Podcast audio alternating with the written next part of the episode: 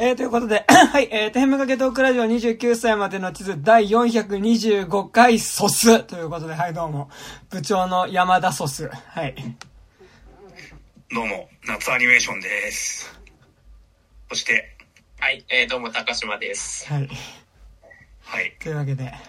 えー、本日は2022年9月の28日ということでね、この後、日付が変わるタイミングで、メイドインアビスというアニメのね、烈日の黄金鏡という第2シーズンにあたるアニメのね、最終回がやるソスっていうことでね、めっちゃ楽しみソスっていう感じなんですけど、はい。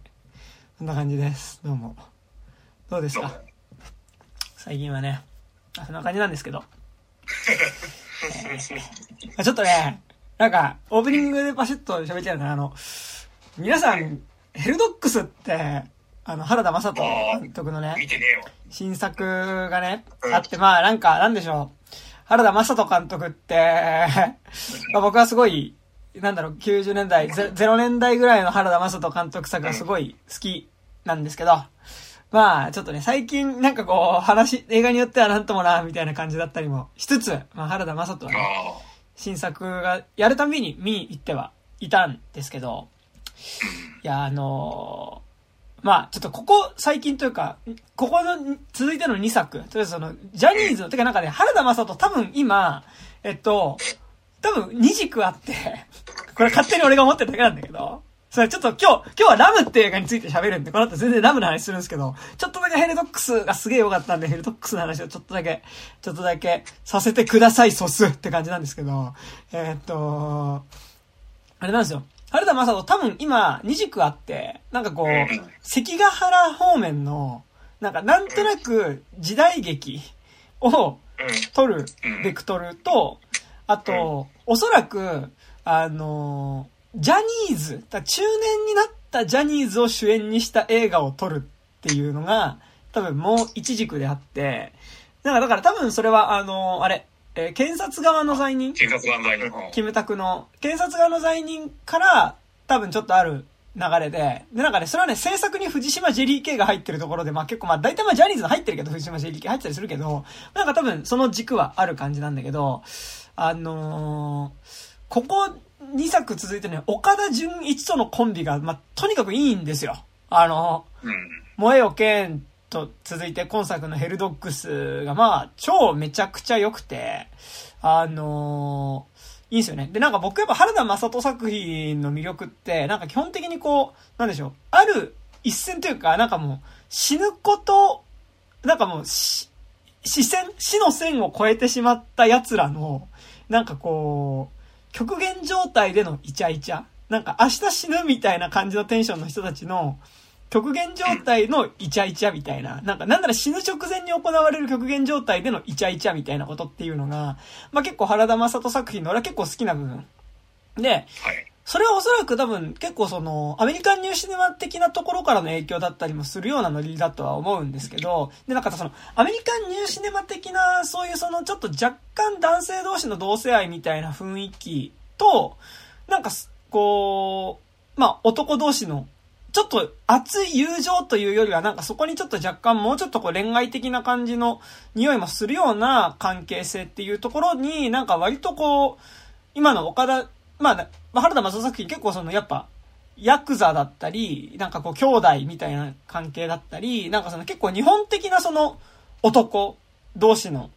関係性。なんかだからその、侍だったりヤクザみたいなものっていうのと、なんかそのアメリカンニューシネマ的なそういうその、男同士の、こう、ある種社会から逸脱して、かつちょっとこう視線を超えてしまったような男たちの、こう、イチャイチャみたいなのを撮るのが、まあすごい、なんかそこが俺は結構魅力だと思ってて、僕はすごいやっぱ神風タクシーって映画がすごい好きなんですけど、神風タクシーもまさにそ、そこの映画というか、なんかやっぱもう明日死ぬかもしれないっていうヤクザたちっていうのが、ヤクザとまあその復讐のために来た、まあニケペル人の男っていうのが、あのーまあなんか逃亡劇の中で、なんかふとした瞬間にやっぱりちょっとこうイチャイチャし合うみたいな瞬間がやっぱすごい魅力的だなと思ったんですけど、まあ僕は思ってるんですけど、結構やっぱ岡田純一とのコンビで撮ってるこの萌えよけんと、あの、ヘルドックスはなんかやっぱ基本やっぱなんかその感じで、かつやっぱなんかその、中心にやっぱ岡田純一って男がいて、で、彼と他のいろんなキャラクターとの、まあなんかカップリングによるイチャイチャみたいな感じがすごいあるんですよ。ヘルドッグスも、なんか、萌えよ剣も。で、やっぱなんか、俺一個、その、原田正人作品の、なんかこう、情報量の魅力として一個あるのが、なんか多分、映画一本分にするには若干ちょっとこれ、尺、尺足りなくねえか的な題材を、なんか無理やり映画一本分にして、なんか若干なんだろ、その、え、2時間ちょっとの映画っていう丼からは、はみ出してるぐらいの情報量を、無理やり一本の映画にするぐらいのが、なんか結構原田正人的には結構俺は好きな密度で、なんかこう、今作もそうなんだし、新選組もそうなんだけど、結構やっぱすごい、ものすごい、だから、こう、早いカット割りで、なんかものすごい早口で、なんかその、ある種説明台詞を、なんかこう、かっこよく見せていくっていう、なんでしょう、なんか、って話してるとやっぱすごいこう、庵野秀明がシンゴジラでやってることとかに、近いものを原田正人はやってる気がするんだけど、でも個人的には庵野秀明より原田正人の方が、なんかそこでのバキバキ度はすごい気がしていて、なんかやっぱ、こう、そこでの今回もだから、前回の燃えよ剣はだからその幕末っていう、やっぱりその、数日間でやっぱりその、いわゆる、日本の中での、その、政権の中心っていうのがやっぱりこの局所的にどんどん変わっていく、主導権を取っていく、情勢がすごい一気に数日で変わるような状況の情報量っていうのがやっぱすごいあったし、で、今回の、えっと、ヘルドッグスも、やっぱりその、ヤクザの、まあ、構想っていう、やっぱり、その、ものすごい密度で、その情勢が変わるような、あの、情報量がある世界の話で、何々組の何々の後目争いで何々組の何々、何々界の何々がどうこうみたいな、こうやっぱものすごい情報量が飛び交うわけだけど、やっぱりそれを結構はったり的な早口で語るところの魅力っていうのもめちゃくちゃあるし、なんか実は根本的にまあもちろんそこでのその組織図の変化みたいなこととかっていうのは、まあ相関図の変化みたいなのを知ってた方が楽しいは楽しいんだけど、でもなんか実はそれあんまりちゃんと把握できてなくても、そのやっぱり、その、そういう、こう、要は、殺し合わなければいけない状況下の中で、やっぱそこで対峙した人たちっていうのが、まあ、いかにその、こう、視線の中でぶつかり合う中でなんか妙にイチャついたりするかっていうか、なんかそこの部分が面白さと個人的には原田正人作品を持っているので、なんかその意味では結構そこでの情報量的な、なんかその、ある種はったり的な勢いでね、消費されるその情報量みたいなのはすごいちょっとこう、魅力に感じつつ、やっぱ基本的にはやっぱりその、ある種の格好好きの男たちのドラマみたいなところ、男たちのイチャイチャみたいな、あの、行き過ぎた BL みたいなところっていうのはやっぱ結構そのすごい、だからなんかやっぱその、なんだろう、男たちの番歌とかさ、なんかそういう香港アクションとかにも近いような、なんかこうぶつかり合う男たちがある種なんかこう、愛情みたいなものをね、うん、ロマンスというかね。ロマンス、そう、そこの良さっていうのがめちゃくちゃあって、まあ、かつ原田正人はそこでのなんか会話のやりとりちょっと外すのがうまいっていうのがやっぱあって、今作も、なんかその、お前本気でうんこ出す時の生きみ声やってっていうのが、まあなんか一個イチャイチャとしてあるんですけど、まあなんかそこのところとかすごい気持ちよかったですし、なんかそういう面白さがありつつ、なんでしょう。やっぱ前作の萌えよ剣と今作でやっぱり共通して引っかかる部分として、やっぱりその、侍の話、侍社会の話、武士社会の話と、まあ、ヤクザ社会の話ってなった時に、やっぱすごいこう、いわゆる役割として男らしさを演じなければいけない男たちの衝突の話。で、その中で言えばいかに男らしく、まあ、そこでの男らしくっていうか、その、侍だったりヤクザっていうところでの美学に準じて死んでいくかみたいなことが語られる。まあ、まあ、もともとヤクザだし、その、侍ってやっぱその男社会の中での話だからってなるんだけど、やっぱそこで出てくる女性キャラクターたちっていうのがやっぱどうしても、その男たちのドラマの中の人物だからこそ、やっぱある種その男を立てるじゃないけど、なんか結構その、そこでのか、女性キャラクターたちの、あの、行動の根拠っていうのが、こう、最後、土方さんを見届けるみたいなこととか、あと、母としての復讐みたいなところだったりとかって結構なんかやっぱりその、ある種ジェンダー的な役割なんかその、男社会の中での女性としての、こう、立ち位置みたいな場所に結構置かれてて、なんかやっぱ、動機があんまり自分からないなっていう感じがすごいしてはいたんですけど、あの、それで言うとやっぱね、あの、ヘルドッグスは、あるキャラクターの、その、動機っていうのが、まあその、アフリカ像を救いたいっていう、女性キャラクターの動機が、アフリカ像を救いたいっていう動機で、なんか、よくわかんない。まあ、物語出てくると、あ、まあ結構でもそれも唐突に出てくるんですよ。アフリ、アフリカ像を救いたいっていう、あの、動機が結構唐突に出てくるんですけど、でもまあそのキャラクターがある種のプレイヤーとしてその男たちの戦いの中に参加していく、ちょとある女性キャラクターのその戦う根拠がその死んだ恋人の復讐のためにとか、なんかそういうことではなくて、あの、あるいはなんか自分の愛する組員、まあ夫の組員をなんかこう、立てるために、なんかその、身を粉にするとかそういうことではなくて、アフリカ像を救いたいっていう 動機で参加してることによって、なんかちゃんと彼女も一プレイヤーとして参加してる感じ。だからなんだろう。あの、だから、こう、萌えよ剣はなんか本当にこう、血、血で血を洗い、そのなんかその、侍としていかに死ぬかっていうことをこう模索する男たちっていうのと、それを最後まで見届けようとする女たちって構図がすごいあった気はするんだけど、まあそれは原作もあるからってなると思うんだけど、ヘルドックスは結構なんかなんだろう、悪の法則における、あのー、キャメロン・ディアス的な感じというか、なんかちゃんと一プレイヤーとして女性もいる感じがして、なんかそこもすごいね、良くてですね。ヘルドックス、ちょっと超良かったんすよね。で、あとなんか個人的には結構、おそらく原田正人過去作セルフオマージュ的な部分が実はあり、まあ、なんでしょう。あの、原田正人、神風タクシー何回も見てる俺じゃないと見逃しちゃうねっていうところではあるんですけど、あの、ね、なんかやっぱ、その、まあ、チンピラたち、なんか、を集めて、なんかこう、ヤクザがこう出てきてね。ヤクザっていうか、まあ、ヒットマンの男が出てきて、あの、俺はよ、1日に殺すの5人までって決めてんだよ。で、俺今日こう3人殺してたら、あと2人まで殺していいってことだよな、これはな、っていうセリフを、まあ、坂口健太郎演じるその殺し屋が言うんだけど、それはまさに、あの、神風タクシーにおけるミッキー・カーチス演じるヤクザが、俺はよ、医者からさ、1日8人までしか殺しちゃダメって言われてんだよな、みたいな。今日これ2死んだろで、あと3人なんだっていう、多分そのセリフの多分セルフオマージュだったりするし、なんかこう、背中撃たれて死にかけてるこう、ボディーガードに対して、あの、まあ、ボディーガードそれまで仲間だった岡田准一がいきなり撃ち殺すんだけど、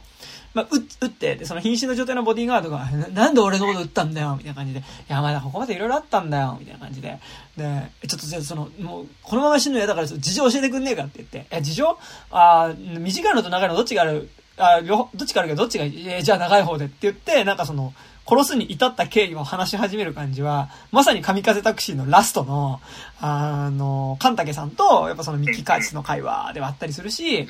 そうっていう、なんか、あとま途中であの、カラオケでインターナショナルを歌うくだりっていうのは完全に多分バウンスコギャルっていう、あの、原田正人がその神風タクシーと同年に撮ってた、あの、映画の、作中の中で、まあ、あの、まだ、ヤクザがカラオケでインターナショナルを熱唱するってよくわかんないシーンなんだけど、まあ完全にそのセリフオマージュだと思うし、なんか、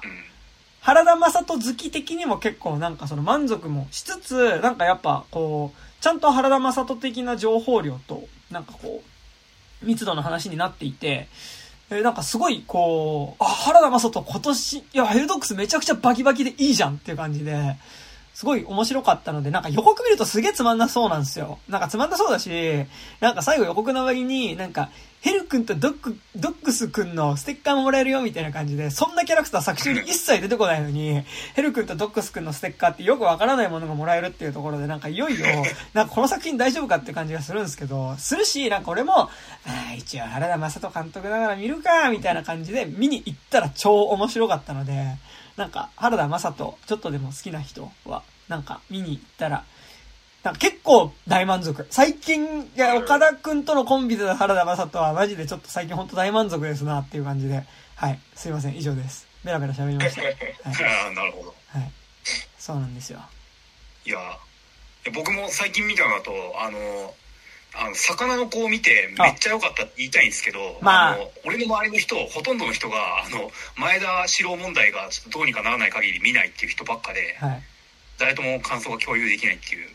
み、見たソス。見たソス。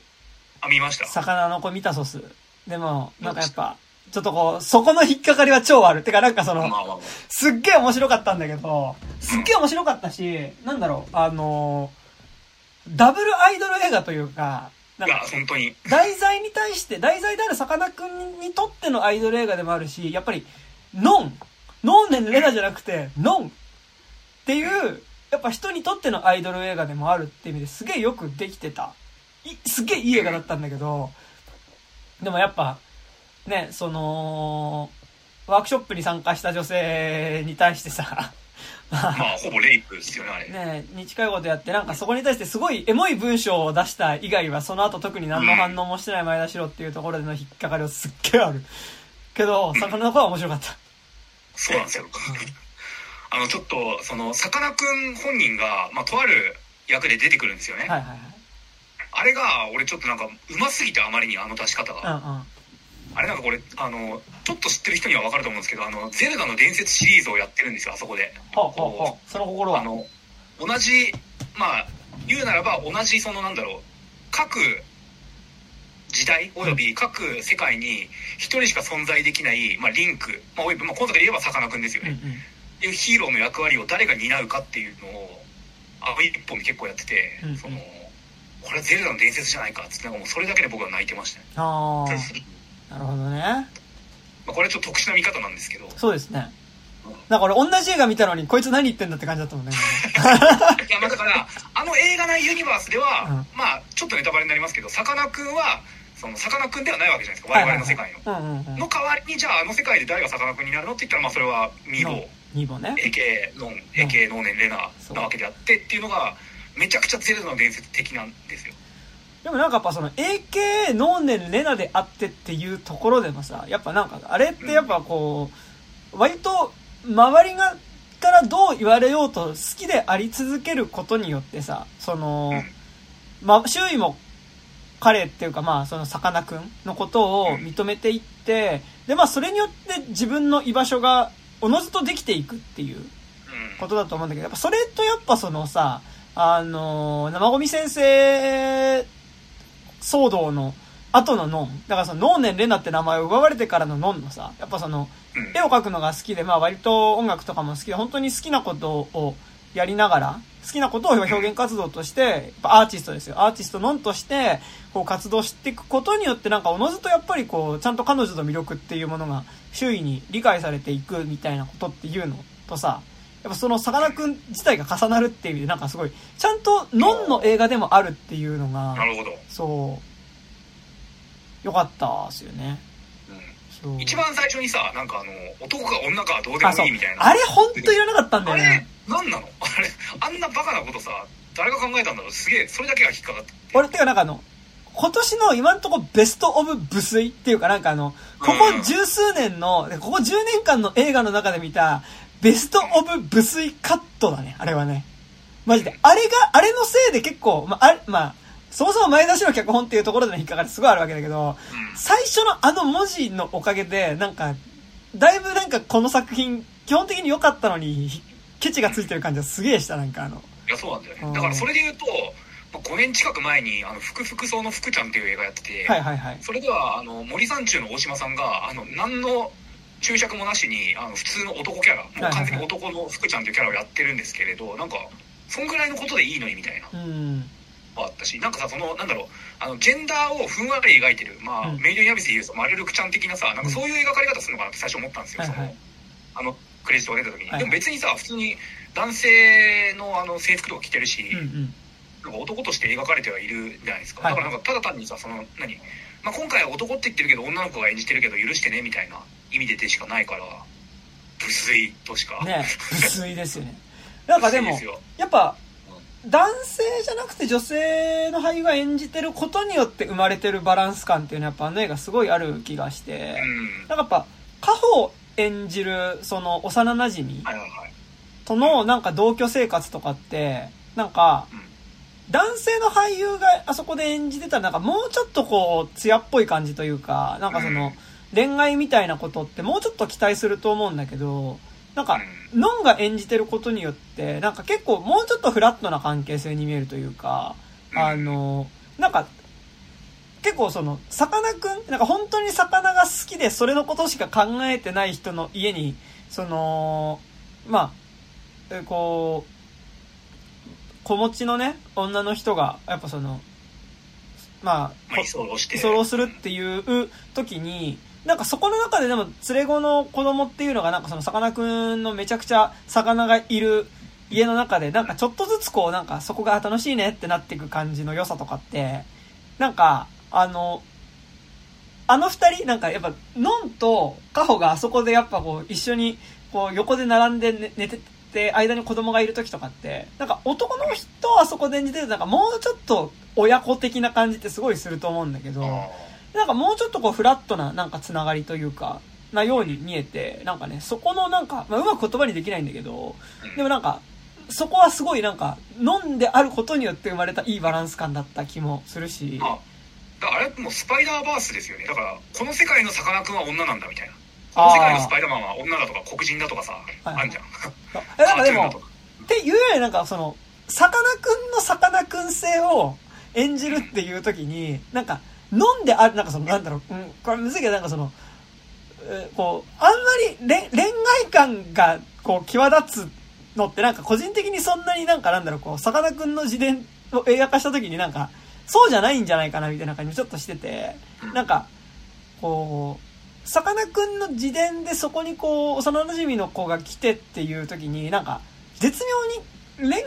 ぽいっちゃ恋愛っぽいんだけど、なんかはっきりと恋愛でもない感じって俺はあそこのシーンにしてて、なんかそれは、なんかこう、今回のが、さ、作、さ、作品でのさかなクンは飲んだからっていうよりは、なんかこう、さかなクンのさかなクン性を映像化した時に、なんか、その人同士のつながりぐらいな感じっていうのが、なんか、こう、イメージとしてのさかなクンとしてはなんか正解な気がするんだよね。あまあね。そうそうそうそう。結構俺だからなんかその、まあ、さかなクン普通にバラエティ出てた時は全然見てるけど、はいはい、なんかちゃんとそんな追ったことねえなと思って、さかなクンの YouTube チャンネルとか、はいはい、あの、昔その本名で出てた時のテレビチャンピオンの映像とか見漁りましたよね、帰ってきてから。はいはいはい そうするとやっぱなんか、さかなクンはやっぱどこまで行ってもさかなクンなんだなっていう、なんかこう、うんうんうん、安心感であり、ねアイドル。アイドルですね。なんかでも、すごいよね。なんかさ、さかなクン自体はさ、マジでこの映画で見ると結構やばいじゃん。なんかその、そ、そのまま行くとすごい魚好きなんだけど、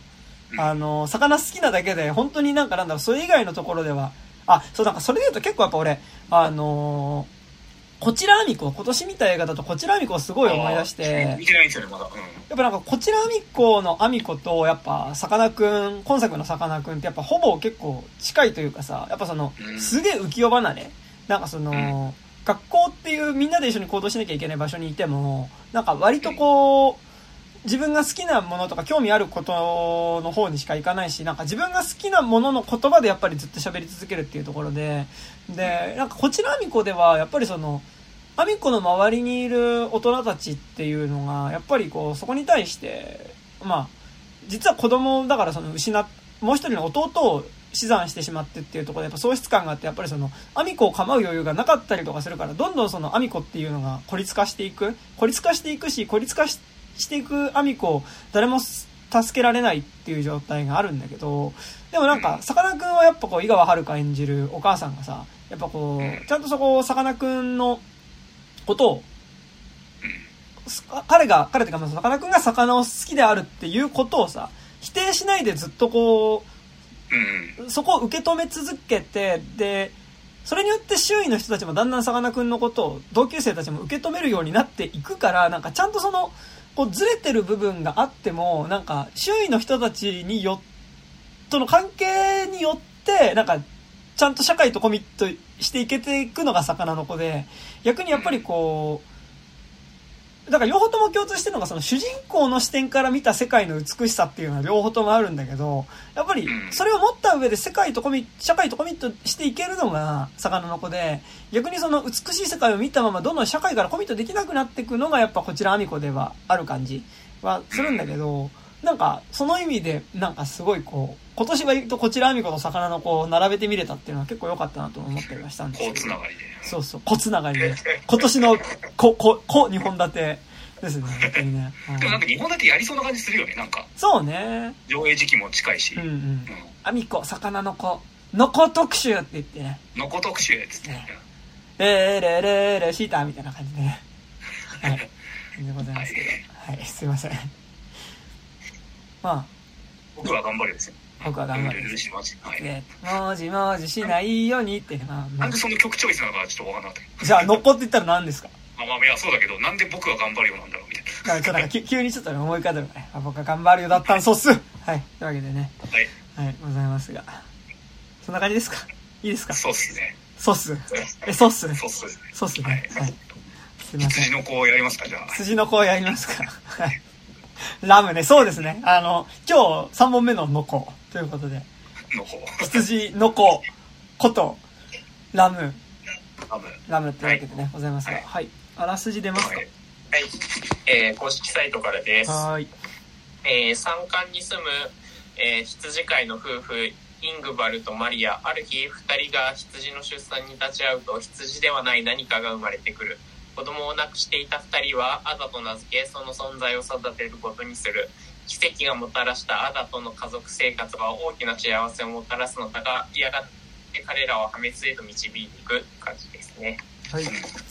ということでね。まあなんか、その一応 A24 配給なんですが、なんかロゴ一回も出てこないそう、ロゴ一回も出てこないという。あの、北米配給が A24 ってだけ。なるほどね。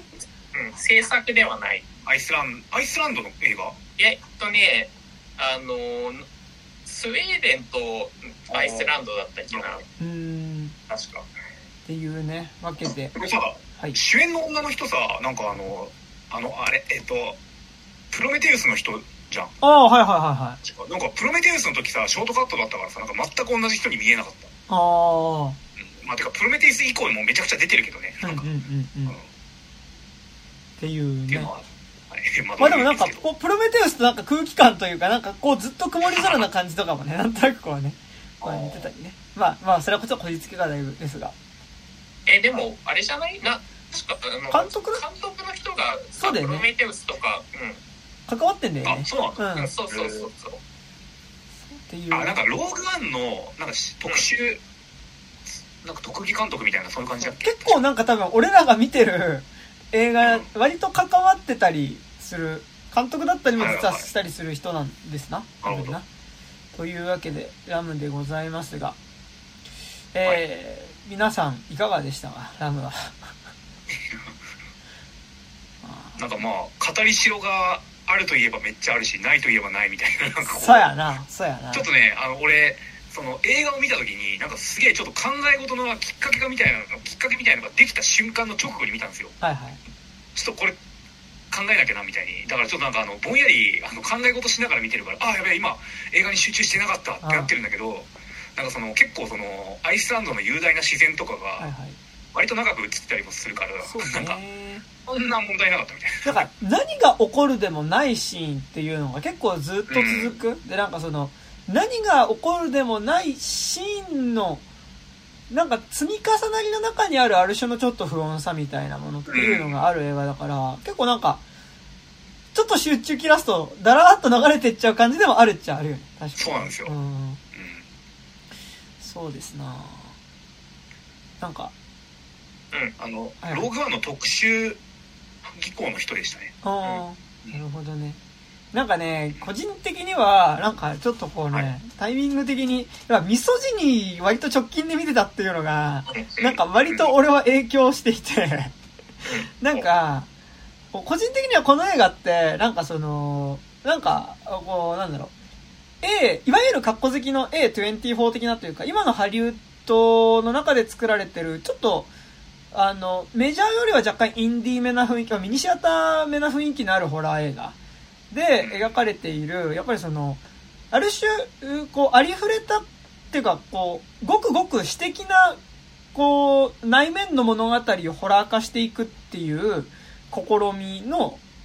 に対する割と真逆のことを、なんかこう途中まで本当に A24 的なことをやるんだけど、こう、最後の最後で、その、ある個人のその、なんか内面の話として描かれていたと思っ、まあ内面の問題を象徴するものとして、まあ抽象的に描いていた、抽象的な形として描くために使われたホラーっていうものが、あの、いや、その、内面が投影されたものとかではなくて、うん。あの、いや、そもそもちゃんと、その外側に、その、不気味なものは不気味なものとして存在しているぞっていう、なんか、そこのカウンターパンチみたいな映画だった気はしていて。なんかこう、その意味ではなんかちょっとこう、ミソジニーともちょっと大枠では近い、なんかこう、距離感の話だった気もしてるんだけど、ただちょっとこう、そこでの外側感に対する、なんかその、世界自体が不気味だっていう感覚に対する信じられ度っていうのが、やっぱミソジニーの方がなんか、すごい信じられ度があったので、なんかちょっとこう、ラムはそういうことやりたいんだろうなって、俺はね、なんとなく思いながら見てたけど、なんかちょっと、全どっかに沈んなかったみたいなところはあったりするんですよね。なんかね、まあ、僕はでもね、最後の最後まで見てもやっぱ内面の話は内面の話だよなって思った。はいはいはい、あれは、あのー、まあ、これってさ、多分、結構町相撲とか家父長制の話だよねっていう風に見てたから、あのー、だからなんか別に最後よりそのマッチョあのーそのマッチョな存在にあの復讐されるっていうところで、うんうん、なんかマッチョラムに、うん、そうマッチョラムに あのマッチョマッチョラムにこう復讐復讐というかそのそのまま奪い去られる。でその時に子供の意思なんて別に実は関係ないよねっていうところまで、結構その家父長制だったりとか内面的な話で最後まで終始はしてたのかなっていうのは思ったので、なんかあのー、最後あいつが出てきたからといってなんか外的なものとは僕はあんまり見なかったですね。うん、なるほどね。そうなんか、俺は結構なんかこうやっぱ作品全体に、そのなんかなんだろう、最後の、その、まあ、えっと、まあ、ちょっとね、さっきから実は地味にネタバレをしてるんですけど、なんだろう、まあ、この映画一応ネタバレされないで見た方が楽しいのかななんか、わかんないけど。うん、まあ、うん。えー、みたいな、出てくんの？みたいな。あ、それいるんだみたいな。あの、まあ、なんかね、こう、途中まで、か、なんかもうほぼ映画全体の9割ぐらいのは、まあまあ、ほぼ、その、まあ、自分の娘を失った夫婦、事故なのかわかんないけど、失った夫婦っていうのが、まあすごいこう、人里離れた場所で、まあずっと牧場をやっていて、まあそこで、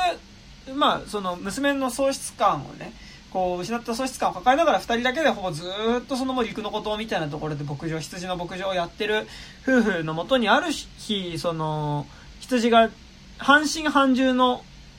こう、子供というか、まだ体が人間で頭が羊の、まあ、子供を産んで、で、まあそれをアダっていう風にその夫婦は名付けて、で、その羊、まあアダを、その、まあ自分の娘として育て始める。っていう話でさ、まあほぼ、話としてはずっとこう、なんだろう、あの、娘、アダっていう存在が、ほぼさ、実際はただの羊なんだけど、その、その羊をこう、自分の娘として、こう、扱うことによって、なんかこう、疑似的に夫婦ごっこっていうか家族ごっこをしていく。関係性の話で、なんかだからその、映像としてはちゃんと体が人間のアダっていうさ、羊が出てくるんだけど、人間の体をした羊っていうのが出てくるんだけど、でもなんかもう、それってこの二人にそう見えてるっていうか、なんかその、その関係性を了解した人にだけそう見えてるってだけだよねっていう視点で結構続いてる気がしていて、で、そう。で、この映画ってだからその最後の最後で、なんか、こう、そこまで羊ってだからこれ実在じゃなくて、ただ羊を娘に見立ててたんじゃないのっていう風な、まあそのすごい象徴的な話として進んでたところに、いや、そこにまあだからその実際にそのよりムキムキな体をした羊人間っていうのが出てきてそのよくも俺の娘を取ったなっつってその羊のねアダをだからその奪い去っていってしまうっていうラスで終わるんだけどだからその実際に体が肉こうちゃんとこう筋肉質でがっしりした羊の男っていうのが出てくることによってそれまでアダっていうのはこの映画の中ではそのある種二人の中だけでは、その、二人の中っていうか、その二人にとってのその関係性を了解した人にとっては、ちゃんと体が人間のその半獣に見えているけど、多分ただの羊だったんじゃないっていう風に見えてたものが、最後、実際にその、全く二人の想像してた関係性とは全く別の角度からマジでその存在が出てくることによって、なんかその、羊の赤ん坊、あその、要はこれ人間に見立てて羊の赤ん坊を育ててたって話なんでしょっていうところが、いや、マジで半信半獣の羊人間はいますっていう終わり方をすることによって、なんかそれまでの内面の物語として語られてたものっていうところに急にやっぱりその圧倒的な外部が出てくることによって、なんかその物語が、こう、いやだからその、お前らの、その、内面の物語のためにお前ら羊を使ってたけど、いや、羊は圧倒的に羊だからっていうか、その、世界は圧倒的に世界だからっていう形でそこでカウンターするような話かなっていうふうに、俺は思って見ていて、ただでも、その視点で見ると、まあ、その、割と作品全編、その視点というか、はあった気がしていて、その、まあ基本的にその、まあてかなんでこの映画が、えっと、その、この映画の中で、その、体が人間の人間で顔が羊の存在が実在しているリアリティが成立するかっていうと、この映画の舞台になっている牧場には、その世界を言葉で認知する人間っていう存在は、二人しかいない。二人のほぼ閉じた世界で物語が進んでいるから、だから二人の認識の中で、この羊は赤ん坊なんだっていう風にそれを認識して、人間の赤ん坊なんだっていう風に認識して、そういう風に育てれば、まあその世界においては、その羊は人の体を持った存在になるってことだと俺思ってた、見てたのね。だからなんかその、すごい、ごく、すごい、狭い関係性におけるある種マジックリアリズム的な磁場が発生してると思って見ていて、で、まあなんかそれが最終的にその、圧倒的に、その、そうじゃなくて、その、じ、お前らが羊の、これは赤ん坊だって思ってるからそう見えてるとかじゃなくて、世界は世界としてその、存在しているっていうことのカウンターだったような気はして見ていたんだけど、でもなんかそれで見ると、やっぱその、あ、そういう話なんだなって思って見てるし、なんかそう思ってみると結構その、実はこう、最後のネタが明かされるとか、その、マッチョ羊人間が出てくる手前にも、やっぱ、後ろから登場人物たちを見ているカットっていうのが、後ろからその、人たち、そこに出てくる人物をずっと後ろから追っかけている視点だったりとか、何かが近づいてくる気配みたいなもの。それは結構具体的に、その、視線、なんか人間ってさ、こう、視線で訴える部分ってめちゃくちゃあると思うんだけど、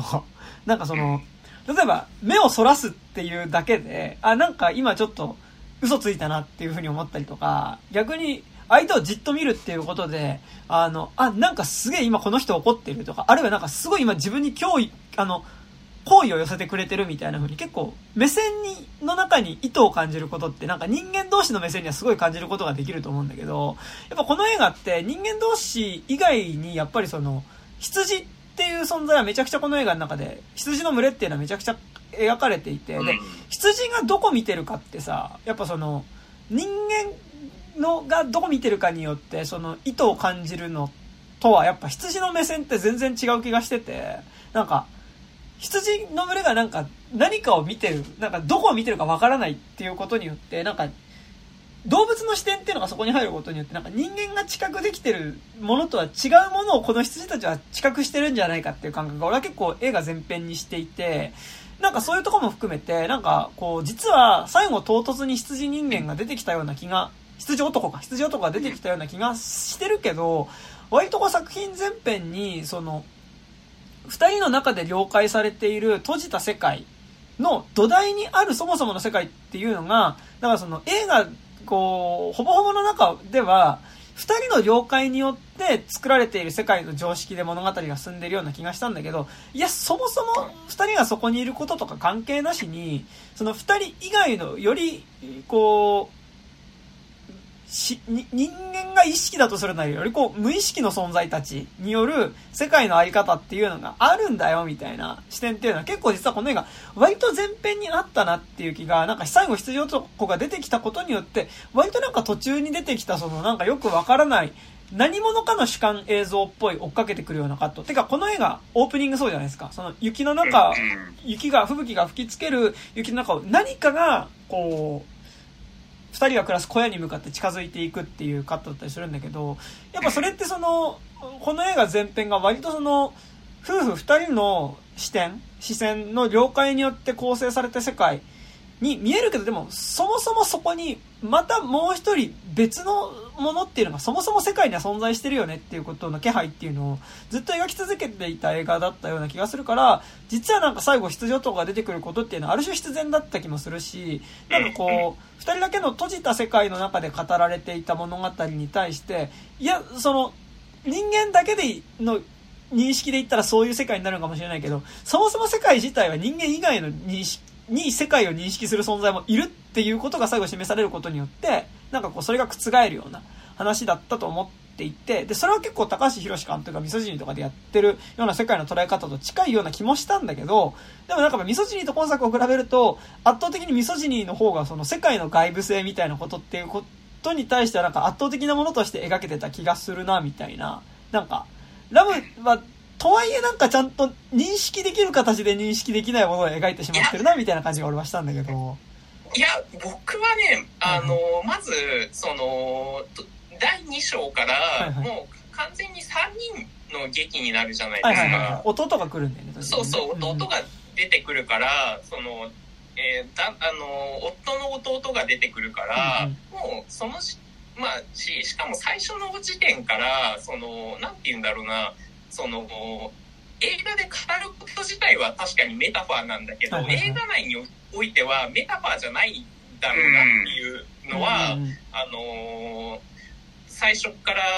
多分続いてる気はしててだからあれっていうのは基本的には全部実在の映画内においてはその全部全てが多分リアリズムで多分実際にあのあの半身半獣のあのアダちゃんも、あじあの状態なんだろうなっていうのは多分そその前提っていうのはある気がしててででまあその何が語りたかったのかなって考えた時にあのそのまあお子供をその産むとかえーと、育てるっていう時にそれってめっちゃその今のその何て言うんだろうなあの家父長制的なそののそそっちのメタファーっていう感じで見見えてた気が、はいはいはい、見えてた気がしててあの基本的になんかあのまあなんかちょっと考察というかなんかとんでも論っぽくなるのがはちょっと嫌なんだけどなんかあのあの普通のあの前に死ん亡くなってる方のアダちゃんって、はいはい、多分あの今の旦那の子供じゃないんじゃないかなっていうのが多分思ってて。弟の間の子供なんじゃないか色あってそう。みたいな感じをちょっと弟去ってくる、そうね。そうそうそう。で多分それがあるとその女性っていうのが、まあ、ヤギのあ羊の女性あのメスもそうなんだけど、うん、基本的には誰かからその強引に産まされる状態産まされるものなんですよ。でその時にでそこの中で一番力を持ってる男というか誰かにその真剣が移っていくみたいなことを考えていくとそのだからその羊っていう羊から生まれたんだけどでもそのそこのその家的な、そのまあ代理出産とでも言ってもいいよね。のメタファーとして考えるとそのより力のない存在から力のある存在が取ってくるわけじゃないですか。でそそれっていうでそれによって一応のそのあの表面的な、あのー、幸せみたいなのは確かに取り繕うことはできるんだけど、うんうん、でもその背後にはめちゃくちゃそのグロテスクな状況って広がってねっていう映画だと見えてたんで、うんうん、なるほどなるほど、うん、そうそうそう。だからなんかあのー、でだから最終的にその男が男だけ死ぬっていうの夫だけ死ぬっていうのもなんかすごいその残暖冬というか、えっ、と、打倒というか、やっぱりその、その中で力がある存在っていうのにどんどん奪われていくっていうので、より、だから、最終的にあのマッチョヤギ男っていう あのなんかもう完璧な暴力みたいなやつが出てきて、あの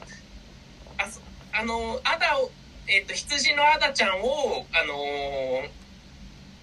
育てることでなんとなく男になれなれなろうなれる気がしてた旦那っていうのも実はあのいやでもお前があのお前のやってたのって全部幻想だからみたいな感じでぶち壊されて、で女性っていうのは常に生まされる存在としてその常にそのあのその制度の中でそのめちゃくちゃそのあの生まされる存在としてお前らはそのまあ産む機会じゃないけどなんていうかそのまああの家でおとなしくしてろよというかその主権的なそのじ人じゃないような扱いというかだからその最終的にそのあの彼だ実際はさそのアダあの羊のあのアダのお母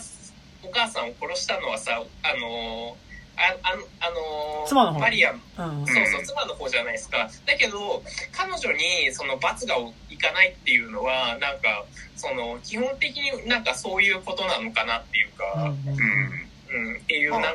うん、確かにね。なんかそう考えた時にさなんだろうあのあの、あの羊人間もさ、何、うん、あいつを何人間の範疇として捉えるのか、家畜の範疇として捉えるのかで結構変わってくると思ってて、うん。うん、あいつだってさ、最初、明らかにその、何、まあ、言うならば、小屋にいる羊をレイプしに入って、絡ませてるわけじゃん、その、マストマット考えると。で。もさ、なんだろう、あの、動物の範疇で考えたら別にそんなことってなんか当たり前だし、ある意味ね、その、何、メスが産まされる機会としてなんか成り立ってるのってなんか、何酪農やる以上しょうがないことみたいなある種なる、思ってるからそこら辺のなんかこうどこのラインで考えるんだみたいなのがなんかすげえ難しいなって結構今感じて、まあ、でもさらに言うとやっぱその今回やっぱ羊でやることによってある種のその関係性の虚像虚像っぽさっていうかさ、やっぱその羊まあちょっとすごいうがった見方をしちゃうとさそのやっぱりあそこで出てきた羊男って俺は結構メタファー的な感じでこの映画見てたから、その、ある種全部羊として捉えてもいい、イコール逆に言うと全部人間だったっていう捉え方もできるような気はしてて、あそこでその羊を取り返しに来たものが別に人間のメタファーでもよかった。まあ、だったとしても成立する気がしてて、でもそれって結局その、ある種子供がいて、両親がいてっていう、なんかその家族の姿っていうのが、やっぱその、ある種、まあなんかすごい印象的なのがその、その羊の子供をさ、は、まあ、アダっていう、だからその半獣の子供を育てて、まあ、ある種、そのアダを育てることによって、外部が入ってこなければ完成したその家族、家族を作っていた、そのアダとその、その両両親っていうののところに、第3、まあ、第2章って何が大きく変わるかっていうと、その、夫の弟っていう第三者が来ることによって、その、外部の視点がそこで出てきて、お前ら何羊相手にままごとやってんだよっていうことを言い始めるわけですね。弟が一番最初ね。で、やっぱすごい印象的だったのが、その、羊に、その、アダに対して、お、こっち来い、こっち来いって言って、そこら辺に生えてる雑草を食べさせようとした時に、なんかそれまでちゃんと二足歩行して、なんかこう、ちゃんと食器からご飯を食べてたアダっていうのが、ちょっとやっぱ挙動として羊に戻ってしまうっていう瞬間があって、なんかやっぱそれってすごいこう、そういう、そこの中では了解されてたことを無視する振る舞いをする人が出てきた時に、やっぱりその、そこで了解されてる関係性っていうものがやっぱ崩れてしまう。で、関係性が崩れた時に、それって、なんか人間相手にやってようが、羊相手にやってようが、そこでの意味合いって結構崩れてしまうというか、なんかやっぱ結構その、ある種、こう、全員人間でやってても成立するようなドラマを、でも羊でやることによって、で、こう、ある種そこでの家族だったりとか、夫婦だったり、親子っていうもの自体が、ある種それって演じてるものじゃないっていうか、なんか、そこでの、まあ映画の、まあ役で言うとね、あの、ままごとって言い方をするけど、やっぱりなんか、そこでの関係性の、まあ、ままごとっていう言い方をするとね、あんま良くないんですけど、まあね、子供は人形じゃないっていう感じなんですけど、あの、結構なんかその感じがしてくるというかさ、なんか、羊でやってることによって、そもそもの、だからなんかその、最後まで妻は人間のままだけど、その、結構、あらゆるこうキャラクターが全部羊に置き換え、実は羊が全部やってました。羊たちの関係でしたっていう言い方もできるし、逆にこれ全部人間でしたって言ったとしても、なんか成立するような話だった気もしてて、でもそれって結局やっぱそこで行われてる関係性のある種のこう、ご、なんか、両、それが、こいつはだから、夫だよね、妻だよね、子供だよねっていうことを、了解し合ってるからできてる関係であって、なんかそこの関係性の認識の魔法が解けた瞬間に、それってただの羊にもなりうるっていうか、なんか、そんな感じもすごいしたはしたっす。なんか今話しててね、ちょっとね。うん、うん、なるほど。確かにその見方できるよね。俺、ただ、なんか俺結構その、何？画面になんか映ってて、映ってるも基本的になんかその、後で実はこう見えてました展開を、あの、なるべく許さない見方をしてるっていうのもあって、なんか、割と俺最初から高島君寄りっていうか、なんか、いいかみたいな、絶対それをやるんじゃねえぞみたいな、ちゃんとこれは最後まで羊人間が生まれてきましたっていう体でやるか、もし違うなら、あの、弟が出てきた瞬間に、弟には、あの、あくまでそのちゃんとした人間の子供だっていうような対応させるよ絶対って思ってたら、弟もやっぱさ、あの、ちゃんと羊人間っていうふうにはまあ多分まあ許容しすぎじゃねえとは思ったけど捉えてはいるから、うん、割とそこはなんか OK みたいな。じゃあその約束は最後まで守ってくれっていう感じで見たっていうのはあるかな。いや、なんかだから、俺逆にその、いや、これ、本当にただの羊なんじゃねって。で、俺なんか途中で弟が出てきてから最初、これ羊じゃんみたいな。兄ちゃんとなんかそういう不健康な感じのやめようぜみたいな ことを、あのー、言い始めて、でもなんか最終的に彼もなんとなくそのアダをね、羊じゃなくて、ああ、これアダちゃんって人間、体ね、あ人間だよねっていうことを了解してやり始めてからって結構俺はなんかスリリングに見えてたのって、なんかこれって、なんか王様は裸じゃないけど、いや、アダってやっぱ羊じゃんっていうことを誰かが言ったら、一瞬で終わってしまう関係を、なんか、無理くりなんか維持してる感じにすごい、なんか、アダが羊には見えてるんだけど、羊だって言っちゃったらこの関係性が終わっちゃうから、なんかみんな必死に、必死にっていうかなんかその、見えないようにしてそれを維持してる感じっていうのがなんか俺は結構しながら。で、それが一番優しく描かれてるのはあの、グレイグ・ギレスビー監督のあの、ラースとその彼女っていうあの、あはいはいはい、ダッチワイフですね。あの、ラブドールを、あの、僕の彼女ですって言い始めるみたいな 映画があるんだけど、そう、ね、割とそこあれはなんか何最後まで街のみんなもなんか一人の人間として彼女をなんか埋葬するとこまでやってあげるって話なんだけど、ねそう、ね、そういう感じではなないっていうなんかでも、うん、結構だそれと結構この映画俺は不穏だなって思ったらなんかやっぱ誰かがそれを言い出したら終わっちゃう関係性なんか弟が入ってくることによってやっぱその不穏さが出てきたなっていうのは俺は思いながら見ていて、うん、でその中で俺は結構なんかその大人たち3人がバスケットボールの試合を見てるシーンっていうのは結構俺はスリリング。ハンドボールじゃないハンドボールか。うん、ハンドボールだと思う、の試合を見てるシーンっていうのが結構やっぱ、俺は、なんかその、いや、アダとはいえ羊じゃねっていう視点で見てると、やっぱ結構そこがスリリングで、やっぱあのシーンって、それまで割とみんなアダちゃんをみんな見ながら、いや、アダちゃん今日も元気だね、みたいな。アダちゃんご飯食べなよ、みたいな。じゃあ、アダちゃんちょっと、ちょっと遠出しようかみたいな感じで、なんかみんなアダちゃんって感じで暮らしてたのが、あの、こう、ハンドボールの試合が始まった瞬間に、みんなお酒飲んでアナのこと見なくなるじゃん。なんかその瞬間になんかその、アダ第一に回っていたあそこで、アダ第一に考え、関係性を作ることによって関係していたあの人たちっていうの関係が、あれこれ崩れんじゃないみたいな感じが俺はして、なんか結構、そこはすごい、スリリングな感じがしながら見ていたシーンではあったんですけど、なんかその認識で見てるとね、そうそうそうそう。で、なんか、個人的には、あと、なんか、あの弟と実は、あのー、最後のヤギ男って意外と近い関係なんじゃないのかな、はいはい、ああ、なるほどね。うん、思っってて、あのまあそのさっきの仮説にするならばその前のアダがその彼の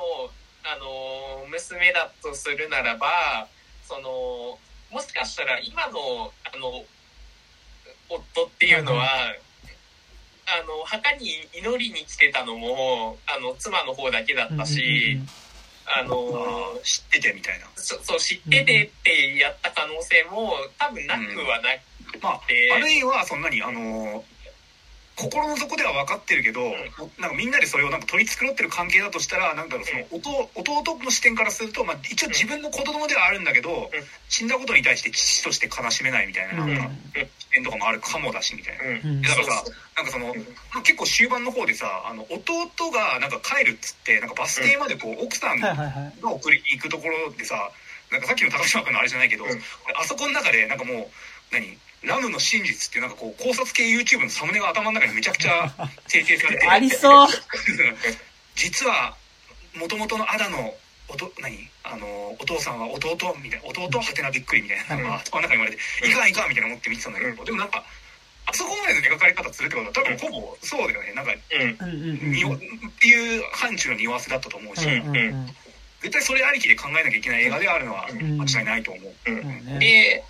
それでやっぱりそのその時にその半ば強引だったんじゃないのかなっていうのがでなんで最初に多分その奥さんの方がその妻の方があのタイムマシンに乗っていきたいって言ったのかっていうと多分その事実みたいなのをやり直せやり直多分子供が死んだからではなくて、その以前だったんじゃないのかなっていうのは。できる前の。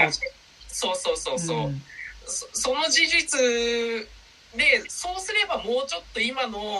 あの、夫と、あの、ちゃんとした関係性結べるんじゃなかったのかなっていう気はしてて、で、うんで多分そその温度差っていうのが多分そのタイムマシンの会話の時にその夫の方は「いや俺今幸せなんだけど」って言ってるから、うん、その彼の彼の方は多分そのなんて言うんだろうあの満足で多分その娘を失ったっていうことに対してそこまでそのななんて言うんだろうあの彼女ほどその後後悔というかその、うん、トラウマ度が少ないっていうところがやっぱりなんか肝な気もしててだから、うん、だからこそ3章で初めてそのやっとセックスできるようになったみたいな、うん、そうそのアダをあのアダと子供として受け入れてで、さらにその弟を拒絶することによって初めてセックスできたみたいな。うん、なるほどね。そう、いう風にも見えて。なんか結構今話して思ったけど、どのキャラクター、まあ、どのキャラクターにとっての物語ってことではないと思うんだけど、うん、どの視点の物語で見るかによって結構やっぱ見え方違う話な気もすごいしてて、今の高島くんの見方からすると、結構実は、夫視点の話の側面がかなり強いような気がするんだけど、でもってなってくるとやっぱその、アダが半信半獣であることって、要はその要は、自分の子供ではなくてそこにその他者性っていうものが混じってることのメタファーってやっぱすごい嫌な言い方だけど、それってやっぱりその、違う男との間の子供なんじゃないかっていうことの多分、メタファーな気はしてくるよね。そうそう。で、なんかまあ、でも、あえて多分そういう風な見え方ができるように作ってる話ではあると思うし、なんか、俺、やっぱ、アダ自身の視点からの物語として見ると、それはそれで結構辛いものがある話だなっていうのは思いながら見ていて、多分、アダが本当にじゃあ半信半獣の存在だっだ俺はだからその結構やっぱ、あだ羊じゃねっていう風に見てるからっていうのもあるんだけど、やっぱその視点で見るとやっぱこの映画って、で、そのあだ視点で見ると、それってやっぱその、羊で生まれたのに人間として育てられてしまった存在の悲しさだとは思っていて、なんかそれはある意味なんかなんだろう、綿の国星とか、あとなんだろう、まあ分かりやすいところで醜いアヒルの子とかに近いような感じというか、自分が人間だと思ってそれまで育ってきたのに、やっぱ印象的だったのが、アダが鏡で自分の姿を見るカットっていうのがあって、なんかそこでやっぱ映ってるのは圧倒的に羊の顔であってさ、で、その裏側では何やってるかっていうと、大人たちはその、ハンドボールの試合に熱狂してるっていう。それはその、人間たちがそのテレビ、大人たち、人間である大人たちはテレビっていうガラスを見て、そこに映ってるものを見て、その、人間たちが映ってる姿を見て興奮してるわけだけど、アダは、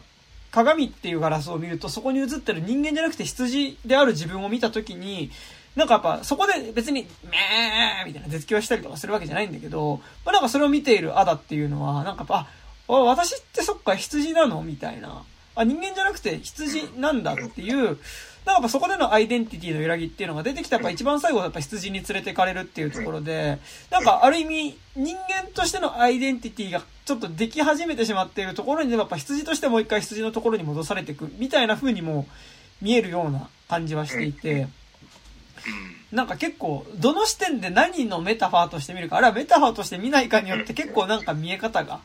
なんかだいぶ違うような気もすごいするんですけど、そうそうそう。っていうのはね、あったりしますよね。そう。確かに。なんか俺割とやっぱなんか設定中なとこあるんで、はいはいはい、なんかあの、あの、あれは生物学的にどういう生き物なんだみたいな感じで見てて、はいはいはい、なんかそうするとさ、なんだろう、あの、あの、チタンの時にもちょっと似たようなこと思ったんだけどさ、はいはい、なんかあの、人と車のハーフだからまあ人間だしあの半分機械みたいなのが、はいはい、まあ、生まれてくるよねってねなんかある意味納得したんだけど、最初ねあのトランスフォーマーみたいなのが生まれてくるって勝手に思ってたから、うん、ちょっと今チタンのネタバレしちゃいましたけど、はいはい、だからバ バンブルビーでしょ？バンブルビー。バンブルビーが生まれてくると思ったらってあのチタン見た時に、はい、まあそうではなかったんだけどまあそれは置いといて、うん、でもさ今作のさあの羊人間ってさあのまあ親父、うん、親父はなんかその羊人間なわけだだからな言うたら人間と羊のハーフなわけじゃん。はいはい。ってなると、アダってなんかそんなに人間要素はクォーターなのかなみたいなさ、こう。ああ、より、より羊味が薄まるんじゃねえかという。そうそう。うん、人間というよりは、ああの羊男どちらかというとあのパンとパンの耐震のパンとかさ、はいはいはいはい、多分ああいうそのフォークロアななるほどなるほど。神神的なものだったんじゃないかな、デモニックな感じの。そうそうそうそうそう、うん。確かにそうか。うん。だから、なんか生物学的なかがっちりした、その、うん、ヤギ、あの、羊人間とかではなくて、もうちょっとなんか別種の。それは、それはすごいわかるんだけど、うん、なんかその、まあ、A24 をここでなんか例えに出すのはおかしいとは思うんだけど、うん、配給しかやってないからね。うん、なんかその、あの、ウィッチとかを見てると、なんか、ってことは、ななんつったんだろう、あの、もうちょっとそっちの、あの、フォークロア方面の話、話っていうか要素も出してくれてよかったんじゃね？えとでも逆にその側面でも見れるところはある気がしてて、で、多分、フォークロア方面で見るとこの映画って俺は結構、本当に、ま、魔女話になると思ってて、なんかそれってだからそのフォークロア話で見ると、あそこで出てきた羊男を、半信半獣じゃなくて今本当高島君言ったみたいに、まあパンズラビリンスのパンですよね。パンっていうか、そのだから、まあ羊の頭をした神っていう、だからそれってある意味、本当デーモンなわけじゃないですか、それって。だからなんか、それって、デーモンの、要はその悪魔との間の子供を産むっていうことになってくると思うから、それってなんか魔女話になってくると思ってて、で、じゃあなんで彼女が悪魔との間の子供を産むのか、産んだのかっていうところに多分話はなっていく気は。でも産んだのは羊だから産んだのは羊だけど、なんかそのやっぱメタファーとしてその、羊、その悪魔との間の子供を育てるっていうこと。で、それに夫が付き合わされるっていう、付き合わさ、まあそれにこう関わっていくっていう時に、やっぱそれってその前提として多分こう、夫の側からしたいと作りたい多分その正しい家庭の中に、やっぱりその、あえて悪魔っていう異物を呼び起こすことによって、その、壊そうとしてるものの話にもなってくるような気はするから。うん。ただ、なんか、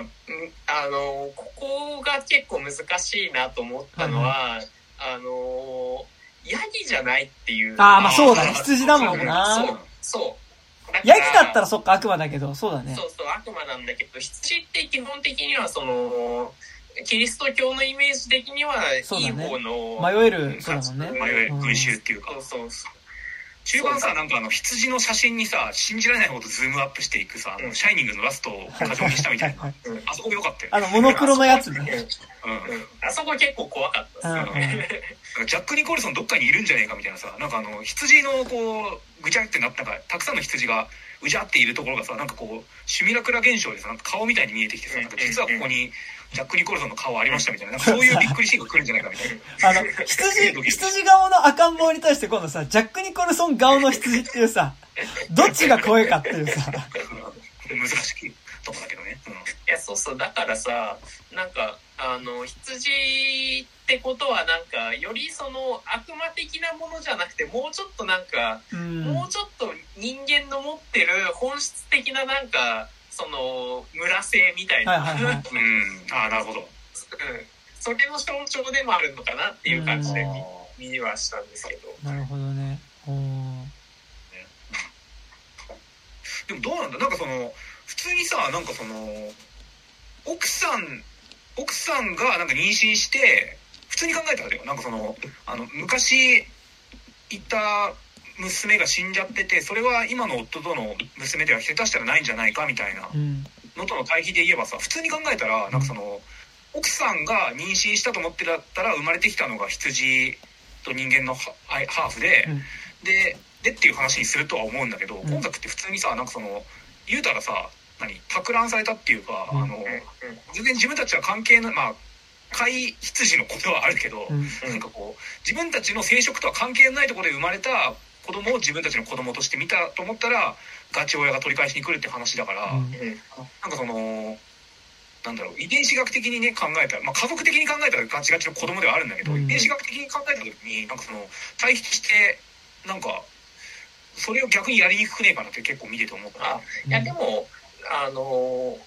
家父長制とかってさ基本的にはさその血のつながりも重要なんだけど、うん、養子とかめちゃくちゃ多いじゃないですか、ね、基本的には。なるほどね。そうそうだからそのあの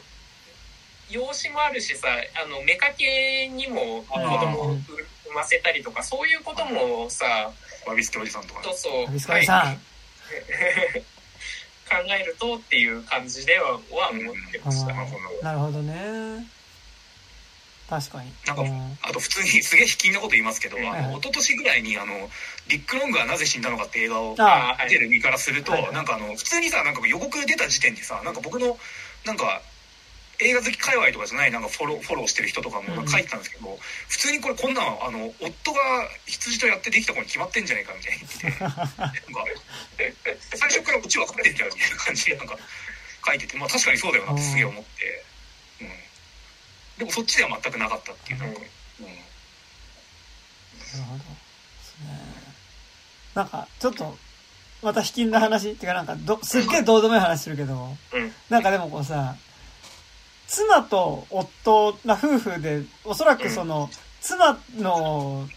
まあ、二人が育ててる子供が、おそらく夫との間の子じゃなくて、夫の弟との間にいた子供で、なんとなくそれを了承しながら、その三人はなんか幸せに暮らしてるところに、なんかこう都会から、そのミュージシャンをやってた弟が帰ってきて、なんかちょっと関係性が危うくなるって、なんかすごいそこの部分だけ切り取るとすごいなんか、荒井春彦脚本のさ、なんか、あの、荒井春彦ってそんな映画ばっか撮るいやなんか結構そういうその、なんだろう、加工の二人とかもそうだけど、なんかこう、なんだろう、あの、そういう家父長的な正しい、なんかこう、価値観の家みたいなところにさ、なんか昔の恋人がやってきてみたいなさ、なんかちょっとこう、バイオリンの低音みたいな、ブーみたいなさ、あの、かつての男みたいなさ、あの、あの羊たちがさ、みたいな感じでさ、うわーみたいなさ。で、なんか、多分あの、あ、あと、エモとタスクとかがさ、来るんですよね。タスクとかが来てさ、そう。そういう。映画芸術で1位取る。映画芸術で1位取る。あれ、春彦脚本、監督、広木隆一みたいな、なんか、感じ。うん、そこだけ切り取ると。そう。牧場の二人みたいなさ。そう。そういう感じそういう感じ、まあそういう話じゃないんだけど別に。うん、そうね。なんか、なんか、なんか言おうとしたんだけど忘れちゃって今。すっげえどうでもいい話をしてしまったせいで。うん、いやいやうん。そそう。なんか、いや、ごめん。ちょっと、この方向で膨らませるの良くないし、なんか、こいつ、えー、多分こうだぜ、みたいな、あれだけど、多分、荒井春彦とかだったら、多分あれ舞台なんかもうちょっとこうさ、なんか放射能汚染とかあったような地域とかでさ、なんかそこで牧場をやっててみたいなところで、多分そこでのセックスみたいなこととかに、多分あれですよ。なんかもうちょっとその、3115みたいなこととかも象徴されて、で、ごめん、これ加工の二人の話だわ。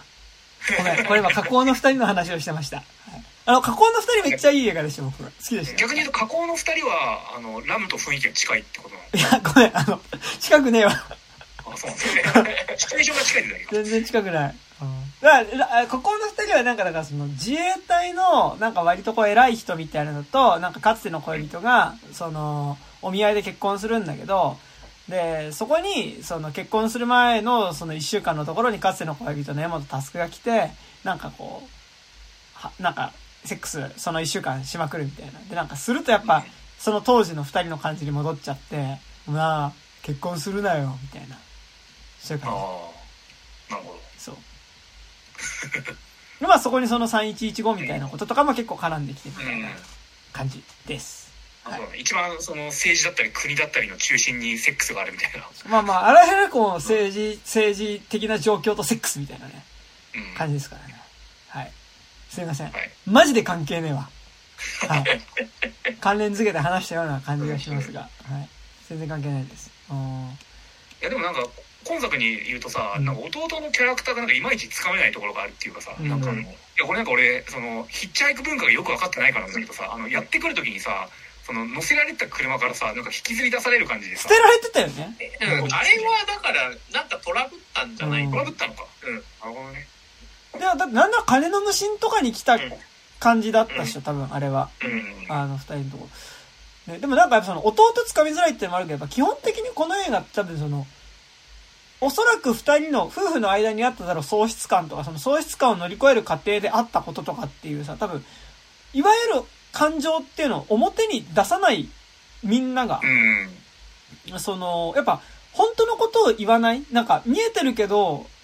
あのー、明らかになってるものを、まあ、この映画がホラー映画だとするならね、なんかその、見えてることとか分かってることとか、その、感情みたいなものを、明らかにしないで表面的に関係性を維持していくことの緊張感な映画な気はしてて、なんかそれはその、いや、これって、あたって人間、半身半獣の存在に見えてるけど、これ、え、要は羊じゃんっていうことを指摘するしないに関係なく、やっぱりその、おそらくこの3人の中にある関係性みたいなものっていうのを言語化しない？ことによって、なんかこう、なーなーで成り立っている関係性みたいなところのなんだってか、本心を明かさない？なんか言葉にしないことによって、なんか何かあるんだろうなっていう感じはするけど、でもそれを言わないことによって、でも表面上はちゃんとその仲がいいように振る舞ってることの緊張感はずっとあるような気がしたから、だからだからその、やっぱ夫婦のセックスシーンも、やっぱちょっと変だよね。なんかその、やっぱほら、荒井春彦だったらもうさ、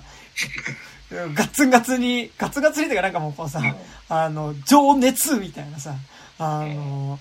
感じ。なんかすごいやっぱこう、さ、冷めた感じというかさ、やっぱその、お互いに見つめ合う、その、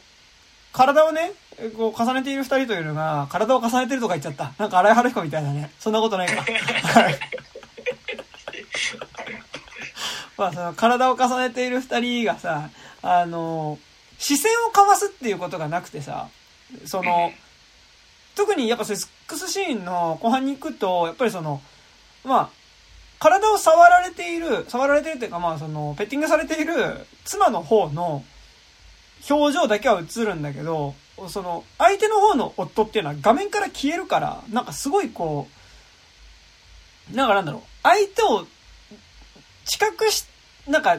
ちゃんとそこにいることをこう、お互いに感じた上での、お互いに二人がそこにいることをお互いに感じた上でのセックスってなんかすごいあれですね。荒井春彦みたいですね。なことねえか。はい。あの、ごめん。なんか、荒井春彦嫌いじゃないのになんかこういう言い方すんのよくないね。あと、俺映画芸術のランキングは割と嫌いじゃないですよ。はい。でもそれはそれ置いといて、なんかやっぱその、相手がそこにいることっていうのをさ、なんかあんまりこう、ちゃんと確かめ合っていないセックス ごめん。お前、なんか俺、すごい、セックスの話すると恥ずかしくなっちゃうわ。あのー、おまあでも言いたいことはわかります。お互いにこうさ、うん、で、なんかほら、逆にさ、なんかあの、セックスの平均値がわかんないから、うんなんかあの、今作でもセックスシーンもさ、なんかその、あ、まあ夫婦ならこんなもんか、みたいなさ、あれさ、なんか、鬼の犬輪にセックスじゃん、要は。弟がちょうどいい感じに、アドちゃん連れてってくれたから、まあやるなら今かな、みたいな。でもよなんかこう、昼下がりの夫婦の、あの、福光茂之家で行われてるセックスってああいう感じなのかな、みたいな感じで勝手に思ったんですけど。いや言うたらよ。あそこでさ、夫の方を見てないでしてるセックスをしてるときにさ、あのー、相手が夫だと思ってやってるかどうかっていうのってさ、ああ、まあ双子だしね。いや、なんかそのさ、やっぱあのー、ね、なんかやっぱこう、そこで思い描いてるのはもしかしたら違う相手かもしれんみたいなことでさ、あ、弟じゃなくて。あれ双子じゃないか、弟と。うん。でもさ、あれ、なんか僕の主観だけかもしんないんだけどさ、うん。弟の方が年食って見えるからあさ、あ、そうね。うんうん。あれ何なんだろう。ねあそこのセックスやっぱその、夫の方はなんか結構その、愛子におけるカブトムシ状態というかさ、あの、甘い匂いに誘われた私はカブトムシみたいな感じでさ、なんかこう、カブトムシしてるじゃないですか。なんか割とペロペロ、ペロペロ、なんかこうさ、ね、こう、まあ、木に、木にしがみついたカブトムシだぜ、みたいなさ、俺はビートルみたいなさ、虫キングみたいな感じだけどさ、なんか妻の方はなんかちょっとこう、されるがままというかさ、なんか、まあでもクニってそういうもんじゃない？なんか普通に。苦にしてた？やっぱなんかクニしてないか。ここの話あんまセックスシーン覚えてないんだけど、うんえなんか、えむ、なんかこう、胸を揉んでるところまでは描かれてて、でそこからどんどん、まあ、下の方に夫が行く感じだったんだけど、あのー、夫のターンだからそうだっただけじゃない。夫のターン、ドロー。僕あのセックスの平均が分かんないから なんか特に俺あのセックスでなんかこう冷めてるなとも盛り上がってるなともなんかそんな思わなかったんでああ、でも僕もまあ絶対意味意味があると思う多分、うん。まあ、僕もセックスの平均わかんないんですけど、でもなんか、あれ、す冷めてる、いや、少なくとも、その、うん。実際のセックスがどう、あのね、言うたらよ、言うたらよ、あの、実際のセックスと映画におけるセックスはさ、うん違うソスじゃないですか。違いますあのー、千人トイレですしね。千人トイロだから、いや、じゃ千人トイロそれごめんあの、そういうこと、そういうことじゃなくて、そのさ、映画でセックス取るってことはちゃんと演出されてるセックスなわけじゃん。その、実際のセックス。最近あれコ、ーディネーターもいて、実際にセックスしてるところをカメラで回せばそれセックスシーンになるわけじゃなくて、映画としてのセックスシーンってさ、だから、そこでセックスをしてるってことはその、やっぱ全く気持ちが、片方はめっちゃ好きだけど、片方はもう全く向こうに対して何の感情もない二人がするセックスシーンってさ、多分実際に普通にセックスをするのを撮るわけで、映画的にはそれを撮るっていうことはあるし、逆になんかもう、本当に運命的に出会ってしまった二人がするセックスみたいなのは、やっぱ映画的にそれは撮られる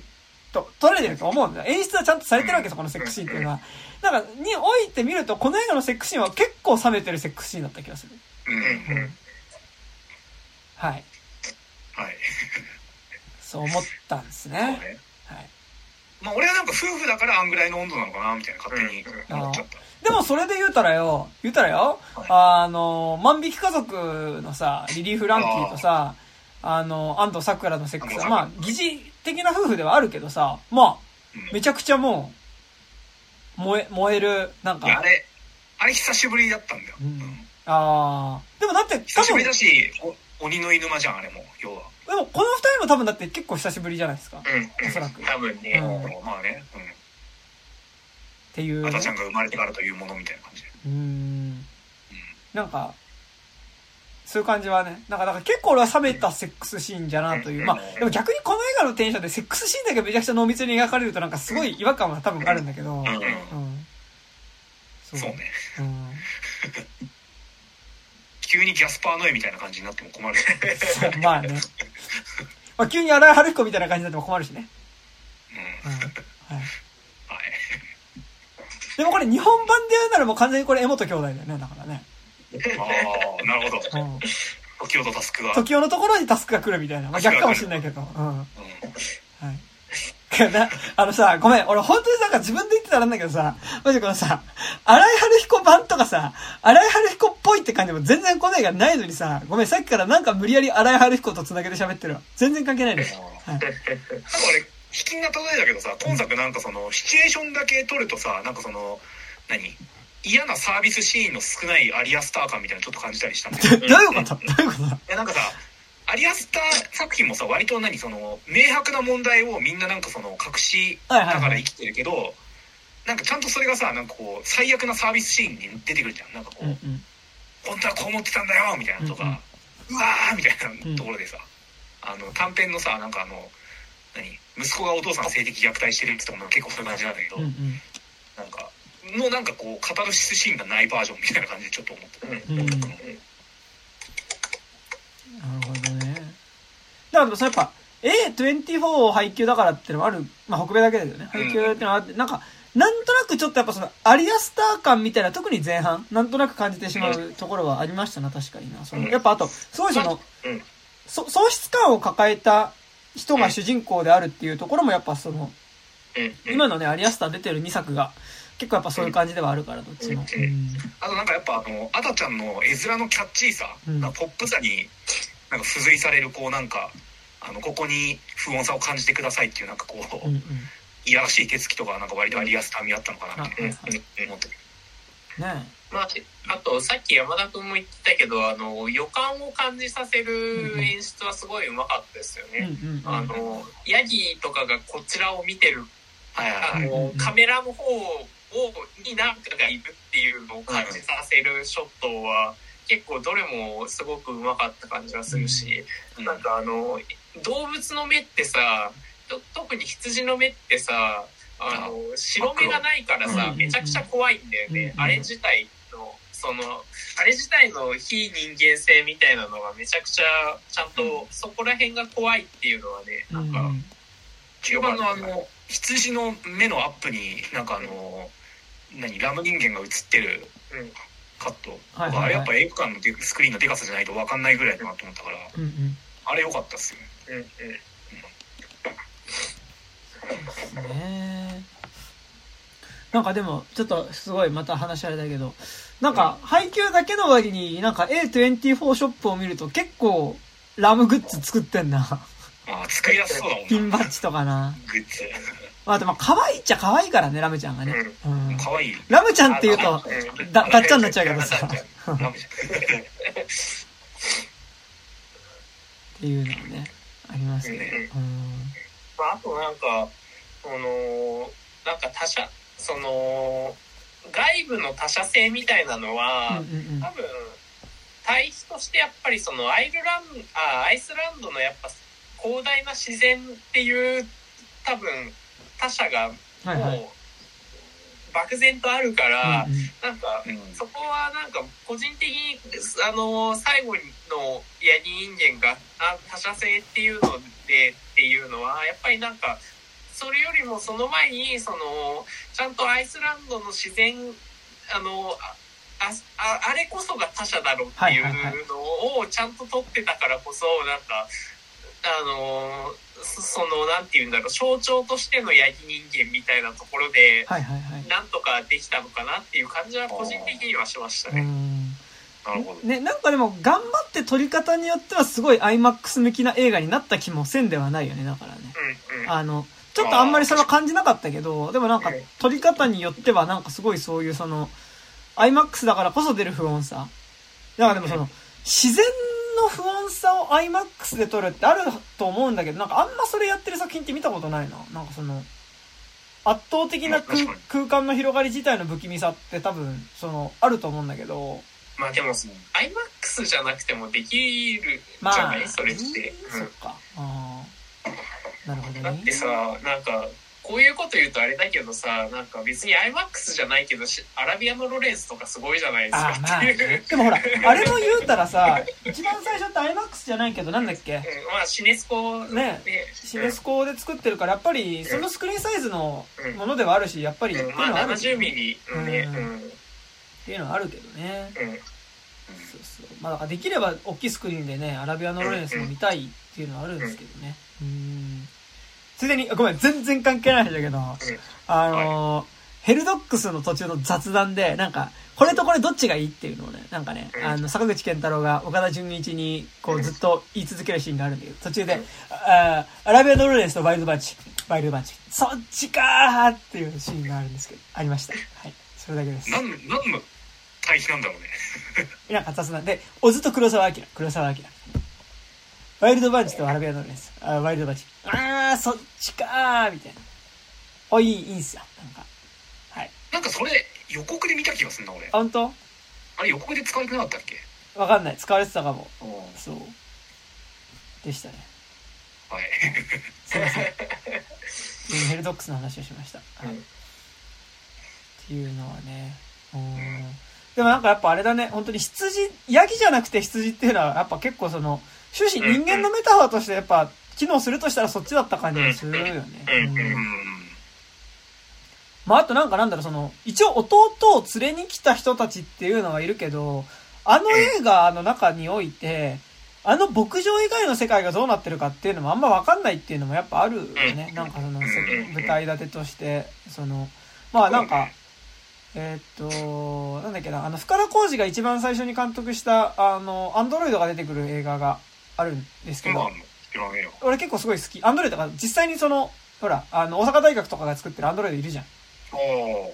あれを使っロボ G。ロボ G かな？なんか、あの、女性のロボット。あ、ロボ G ごめん。ロボ G はお前それあれじゃねえかよ。あの、矢口忍じゃねえか。うん、違うよ。あの、アンドロイドがいて、なんかそれを使った SF 映画があって、まあそれすごい面白かったんですけど、あのーなんだっけな、さようならだったかな？なんか、あるんだけど、それはなんかでも本当に、牧場ってか、こう、川っぺりの小屋だけを舞台にすることによって、なんかやっぱある種その世界の終わりっていうか、その世界の崩壊、その、川っぺりの小屋以外の世界っていうのを見せないことによって、そこの中でのアンドロイドとずっとアンドロイドと一緒に育ってきた人間の、うん。関にの関二人だけの関係のところに、まあ一人男が転がり込んできて、まあ、えっ、と、まあ、そこでその三人が、まあその世界の終わりっていうか、まあその、を迎えていくみたいな感じの映画なんだけど、えなんか、ね、あのーやっぱ外部が存在、映画に映んないことによって、あそこの牧場以外の世界が想定されないっていうところで、ね、なんかその、まあ、ハンドボールの試合とかはあったりするわけだけど、そういう意味では外部あるのかもしれないけど、まあなんかでも結構、あそこだけで本当に世界が完結してる感じっていうのはすごいし回してる、なんかだからね。うんーそうね。まあでも、その見方で言うと、俺やっぱなんかあの、最後割とバス出てくるところで、はいはいはいあちゃんとなんか、外と繋がってんだな、みたいな。なんか運転手さんもいて、みたいなのはあったから、あそこで割と、なんかその、見方にはあんまできなくなっちゃったかな。ううんん。うんまあでも、うんうん、わかる。でも言いたいことはすごいわかる。うんうんあとなんか、なんだそのババスってさ、その、リアルな意味でのバスはそうだけど、より映画的な映画として見た時のバスってさ、あのーもう、それって、あっち側とのね。いや、てか、なんか、いや、その、作品の世界からそのキャラクターを退場させるための装置っうん。うん。てことになるから、それ映画的っていうか、より小抽象的なが視点で見た時って感じだけどあ、の、スプリングブレーカーズとか、そういう感じだったよ。ああ、そう、た退場みたいなね感じ。退場うん、帰ります。帰ります。退場します。みたいな感じだから、なんかそういう意味での外部っていうのは、まあまあ、それはそれで、そ、あの、閉じてる感じ。バスが出てきても、その、バスが行く先の街っていうのが映ればそれは一気に、あの、うん。外部は想像できるけど、そうあ確かにあのメランコリアとかも割とそういう感じじゃん、あの故障だけで話進んでってなんかあの不要になったキャラクター全員なんかリムジンとか高級車でうん。帰ってくみたいな、要するに、メランコリアってなんかほぼ、そのあの映画が成立してるのって、その、あそこの屋敷以外の世界っていうのを見せないから、うん。やっぱ、あそこの屋敷の中でのリアリティでは、その一人の女性の絶望によって、その、世界自体が崩壊してるっていうのは、やっぱりあの規模？だから、なんかこう、うん。だからすごいやっぱ世界系的な射程だと思うんだけど、やっぱその、ね、エヴァンゲリオン、世界系、エヴァンゲリオン、やっぱその、箱根っていう街規模の話にすることによって、なんかやっぱこう、そこの規模感の中でだとなんかこう世界の崩壊、自分の苦しみっていうのが世界の崩壊と繋がるっていう感覚っていうのがあるけど、なんかやっぱそれがワールドワイドで、なんか、こう、そこに関わる人っていうのがもっと出てきたりすると、なんか、あんまりそういう視点でも見えなくなってくるというか、感じっていうのはね。まあ、それにやっぱ、アイスランドのロケーションがやっぱもう、な、なんていうの、SF 的なさ、ロケーションでしか見えないからさ、そうね。そうそう。なんかもう、やっぱりこの世の終わり感っていうのはめちゃくちゃね、もう素であるっていうね。そうね。でもなんか、そうだよね、あの、あれだよね、あの、ヨハン・ヨハンソンとかってアイスランド出身？うん、そうだね。だと思う。あの、数年前に亡くなっちゃったけど、あの音楽家の。うん。なんかヨハン・ヨハンソンもさ、割とその、世界の風景と自分の音楽を切り取っただけで、なんか映画作あったよれ、あれ、あの、最初にして最後の人類でしょ？そうそうそうそう。俺ちょっとあれ見てないんだけど、あれって多分なんかこういう切り取られ方なのかうん。まあ、ねあとまあそれで言うとやっぱりそのあこの舞台立てにすることによってやっぱあの夫婦がやっぱその世界っていうかそれ以外の人間関係を拒絶してそれはどっちの意思によるものなのか分かんないけど拒絶してそこにいるっていう感じもすごいするからうん。なんかほらその本当に昔からさあのそこの地域に住んでいて2人だけでなんかそのなんかそこのと地域の中だけで酪農をしてきた人たちっていうのともちょっと違うじゃん。なんか多分あのあり方ってさうん。なんか。うその例えばなんかなんだろうその先祖代々ずっとそこの土地でそういう風に暮らしてきましたってなると多分その2人の両親とかそういうものの気配ってあるような気がするんだけどさまあなんか親から継いであの農場をやってるみたいな感じでもないしさうん。なんか確かに。そうなんか本当に2人だけであそこにこもってる感じっていうのはねうん。あ、でも、なんかね、あのー去年、ネットフリックスオリジナルのカトラっていうドラマが、いはいあのーアイスランドで、なんか火山の噴火で、なんか閉鎖された街で、なんか惑星ソラ、あの、ソラリスみたいな現象が起きるっていう SF ドラマだったんだけど、あれもね、あの、アイス、普通の農場が出てくるんだけど、あんな感じだった。へえあじゃあ結構ああいう感じなのか向こうはうん。アイスランドがすでにそういう場なのかな？もう、うん、そう、そういうか、もう人口もめっちゃ少ないし、なんかもう、ああいう感じだったね。なるほど。ごめんなんか結構割とそのなんかなんだろうそのカントリーサイドの風景のなんかそれをなんかちゃんとリアルに想像できてないのかもしれないねうん、うん、そう、多分。し、ししかもな、カトラには、あの、弟が、あの、警官として出てて、ああ、あの、あの人だと。はああ、そうなんなんか、ちょっと、この間、で、多分これまた別でかもしれないけど、乾きと偽りっていうオーストラリアの、その西部劇っていうかまあ、うん。田舎ノワールみたいな映画もさ、なんかやっぱ、オープニングシーンがすごい印象的で、本当に周りに、こう、干ばつで何もなくなってしまった、その、牧草、まあ、乾いた牧草地の真ん中に、えまあ、その、立ってる一軒家の中で、まあ、その、銃殺事件が起こって、っていうとこから物語は端を発していくんだけど、うん。やっぱ、周りずーっとなんもないんだよね。うん。そうね。なんかやっぱ、そのリアリティはあるのかも。ごめん。うんなんか。え、乾きと偽りってさ、なんかテイラー・シェリダン味あるの？あ、俺は完全にテイラー・シェリダン味を期待して見に行った。なるほど。え、で、あった？まあ、まあ、みたいな。え、まあ、ああ、なんか、いや、テイラー・シェリダン味があるなら行こうかなぐらいの気持ちだ。今度高島君と喋ろうってなってんだけど、ど、どうでした？うんいや川木と言ってた。いや、っていうかね、思ったより、あの、正統派ミステリーで、そうね。ここう、こういう感じだったなんかね、あの、か、乾いた暴力みたいなことはあんま起こらんのよね。そう、うん。うんああ本当にね、正統派ミステリーでしたね。うんあ、なるほど。。なんかあと、クライムミステリーみたいな感じ。そう、クライムミステリーとあとなんか、あ、なんか、オラが地元、やっぱ、嫌なところあったな、みたいな 感じの。BBAU みたいな感じ。まあ、若干ビジランテ感もなくはない。ああ、なるほど。ううんん。なんかどの程度リアルなのかわかんないけど、なんかそのやっぱ、こう、田舎町のやだみみたいな感じは結構ある。感じ。なんかあの、だからあれですよ。あの、田舎のバーで、クッキーもこのさ、あの、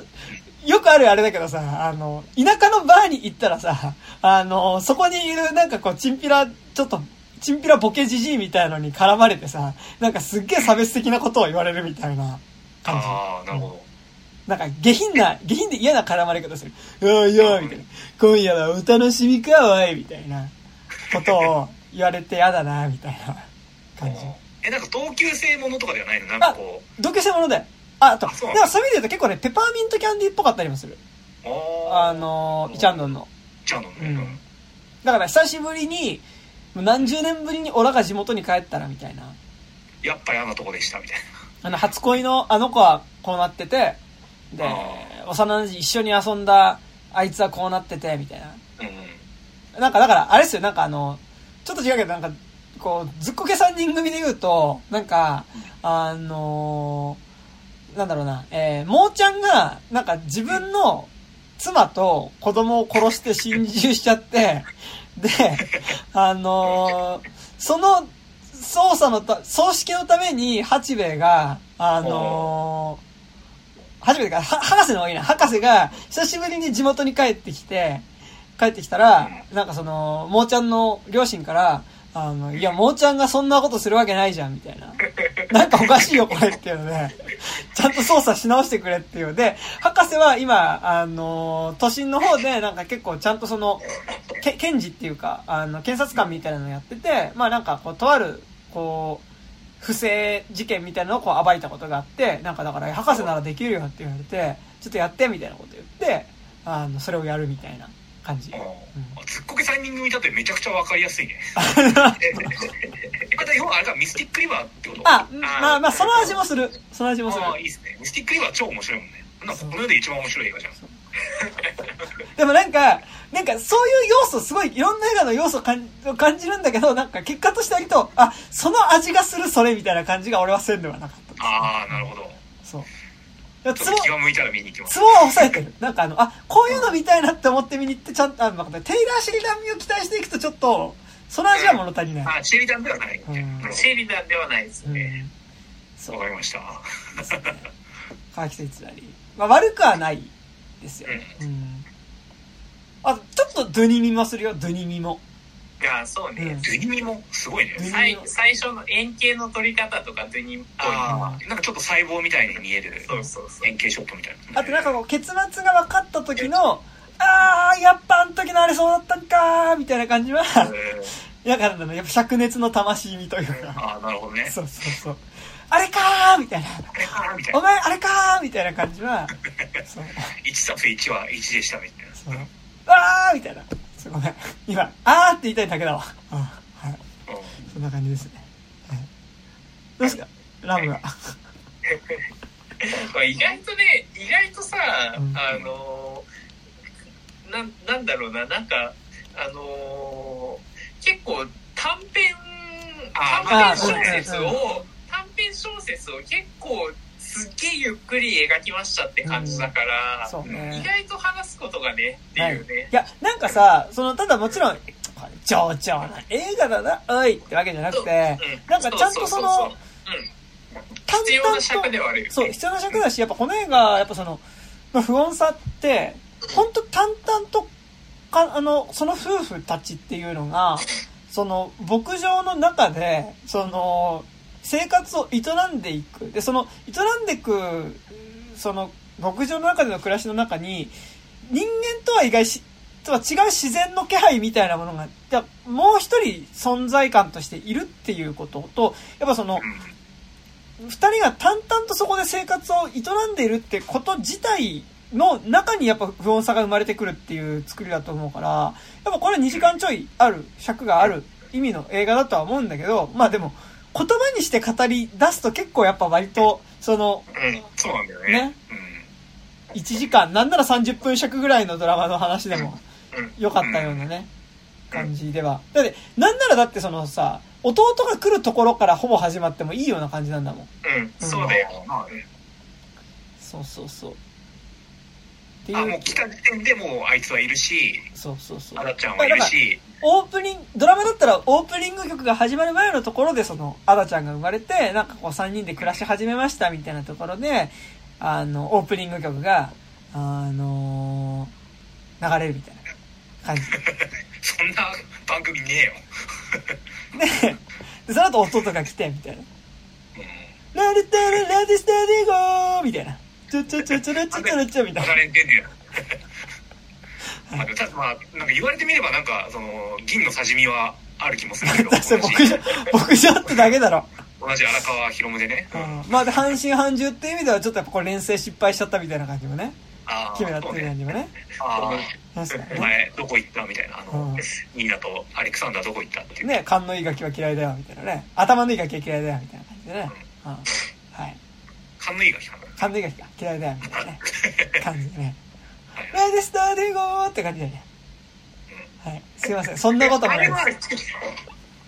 あれでもあの時ってまだ主体主体がメリッサだった気がするごめんまマジでで言っちゃったあ、本当に？そっか、でもその時メリッサか。まだシーズン1だった気がするお前のせいにって感じが。そう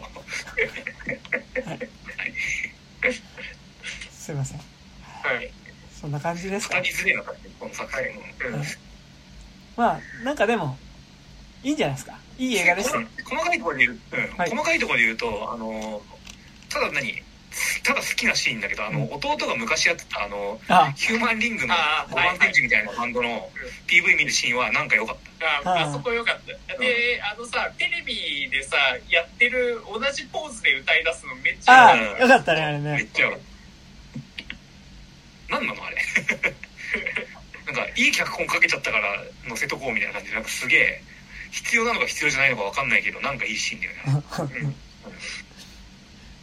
俺はあとあれですよね、アナちゃんがなんかこう、なんかキリみたいなのを塗ったパンをお父さんの前に持ってきてくれるところが可愛いなって思いましたね。あれさ羊のマイカちゃんって俺ずっとなんか男だ男の子だと思ってたんだけど女の子なの女の子でしょ多分。そうなんだ。なんかそんな設定あ設定む、娘って言ってなかった？だって。あのは、い死んだのが。違あいやうっまあ死んだのはそうだけどさた。うん。羊のあれだって体はさ人間なわけじゃん、うんけああ、そっかで。も別に正規とかは映んないからそうそう確かにそう。勝手に男だと思ったけどそれを分かんなかったわ。うんうん。俺は女の子だと思ってた。なんか、もうあそうなんだ鼻の冠とかお母さんに被せてもらってたし。まあ男の子でも被せるか。あんま関係ねえか、それ。うん。普段あれですよ魚の中に送るそう。男でも女でもどっちって関係ねえみたいなでも、だからそれをさ、最初に文字で出すなよ、みたいな。あの、無粋か、お前、みたいな。無粋の極みか、みたいな感じでしたけど。うんはい。はい。いいですよね。なんか、無粋って、なんか言うと気持ちいいね。なんか、うんあ、俺生き分かってんだ、みたいな感じになるじゃん。まあまあねなんか、ダセえだ、ダセえなとかじゃなくてさ、無粋だわー、みたいな。ね、いいね。はい。やっぱねダサさは大事にしていきたいと俺すごい思うんですようんうんなんかそのダサいってなんか俺悪いこ悪いあ悪いことでも使えるけど決してそれだけじゃないと信じてるんでやっぱダサかっこいいとか、ダサかっこいいとかダサかわいいとかダサかわいい。かわいいってなんか基本ダサいダサさじゃないですか。そうですね。うん。確かに。なんかやっぱあの、キャラクターがちゃんとプリントされてる服ってさ、なんか、なんだろう、デザイン的にプリントされてるとさ、なんかちゃんとうん、可愛さとはちょっと違うじゃないですか。なんかさう、んちゃんとプリントされちゃうとちょっと着たくないな、みたいな感じとかさ、うんなんか、グデタマみたいなのが書いてあるトレーナーとかさ、やっぱ絶対外着てきた着たくねえわ、みたいなさ、感じあるじゃないですか。うん。そんなことうんグレタのうんししかもひらがなでグデタマとか書いてた。まあ、英語で書いてあっても嫌なんだけどさ。なるほどそう。なんか、俺もさなんかあの勢いで、うんあのキキララの顔が印刷されまくったなんかシャツみたいなの買ったんですよ、はいはいはい。あなんかもうマジで着ていく場所がないあ。なんかされまくってたら逆にそれダサかっこいいんじゃない？そうそう、うん。あとなんかもはやさなんかサンリオはなんかそういうファッションみたいに今なってんじゃんもうでもグデタマ三両よ。いやそうそうだけど、うん。でもなんかこうさ、普通になんかこうさ、薄いなんか水色の T シャツみたいなこう胸のところにデカデカとさ、グデタマみたいな、そんな T シャツあるのかわかんないけどさ。あー。まあでもパジャマで着てるのをそのまま着てきちゃいましたよって顔してれば大丈夫だと思うよ。でちょっとさ、すごい、えっとごめん、あの、ごめん、本当に今ラムと関係ない話なんだけどさ、あの、パジャマで着る T シャツってさ、あるじゃん。うん。えあれって最初から何みんなこれ、パジャマで着る前提で T シャツ買ってんの？あ俺なんか俺あなんかやっ、ぱちうん。いや俺それはない、うん。そう、いや、俺もさ、その、かつて一軍だった T シャツが、なんか時を経てボロボロになる自分の中で買った時はいけてるなって思ってたけど、なんかだんだんそうでもねえなって思ってきた T シャツがだんだん2軍に降格し、3軍に降格し、最終的に寝巻きになるっていうこう、順序を辿って、T シャツになる。おは、なんかだから、ライブ T とかさ、バンド T みたいなのがそうなっていくみたいな系譜があるわけだけど、なんかその、最初からこれは寝巻きだなって言ってさ、その、寝巻きだなっていう感覚でその T シャツを買う感覚が俺はわかんない。いや、俺もわかんない。いや、でも、あの、サンリオ T を買ったものとしてすげえわかるんですけど、はい、まあそれ多分グレタマ T 買う人もそういう感じだと思うんですけど、うん、なんかその、まあ推してるからこそ、はいはい、まあその、グレタマ推しだったり、まあキティちゃん推しだったりするじゃないですか。うんうんこそから、まあ可愛いから、まあ普段は着れないけど買っちゃうみたいなので買って、まあ結果的に案の定パジャマになるっていう流れはあると思うああ、なるほどね。うん、ああ、でもごめん、おそっか。俺着てっちゃうからダメなのか。なんか、いや、お前着てくのか、それみたいな T シャツ俺結構着ていってるのかもしれない。ってことは、もしかすると。あ、そうなの？え、例えば？え？いや、なんだろう。あ、だから最近西さんに作ってもらったゾンビドントランって書いてあるジョージ・エロメロの T シャツとか、うん、なんか、なんか俺は着てくけど、もしかしたら人から見たら、ゾンビドントランじゃねえよ、お前、みたいな。おい、みたいな。やでもほら、それで言うとだってさ、新聞芸座行ったら絶対なんかみんな、ハードコアチョコレートの T シャツなんて絶対外に着てく T シャツじゃないと思うけどさ、ちゃんとみんな着てきてるじゃん。あんなんだって、逆になんか、パジャマにしとくにはもったいなくないなんかまあ、あと寝つき悪そうだよね。あれ着たら。そうね。寝つきめちゃくちゃ悪そう。あれこそもったいないし、だったら普通に1枚ね、5000円とかするじゃん、多分。え、なんかだからその、イベントって言って結構高いじゃん。うん。なんか、高い、タイマイはたいて買ったのに、パジャマかよ、みたいなさ。え、なんか、あの、T シャツの気持ちになったらね、なんかさ、もっと外に出してください、みたいなさ。あ私頑張りますよ、みたいな気持ちじゃん、多分。その。いや、まず5000円のポテンシャルっすよ、みたいな。でもなんか、パジャマみたいなさ。いや、ハードコアチョコレートパジャマにしてるやつはいないと思う、多分。そうか。そうか。ああ、うん、なるほどね。パジャマオンリーにしてる人はなかなかいないと思うけど。あでもそのあらゆる T シャツにおいてその外で着すぎたせいでなんかパジャマに着るが上がっていくっていうのはすごいあるし、俺もなんかその海外のなんかそんなメジャーじゃないバンドの T シャツをわざわざ輸入して買ったはいいけどなんか色合い的にちょっとなんか優しい色合いだったのなんはいはい、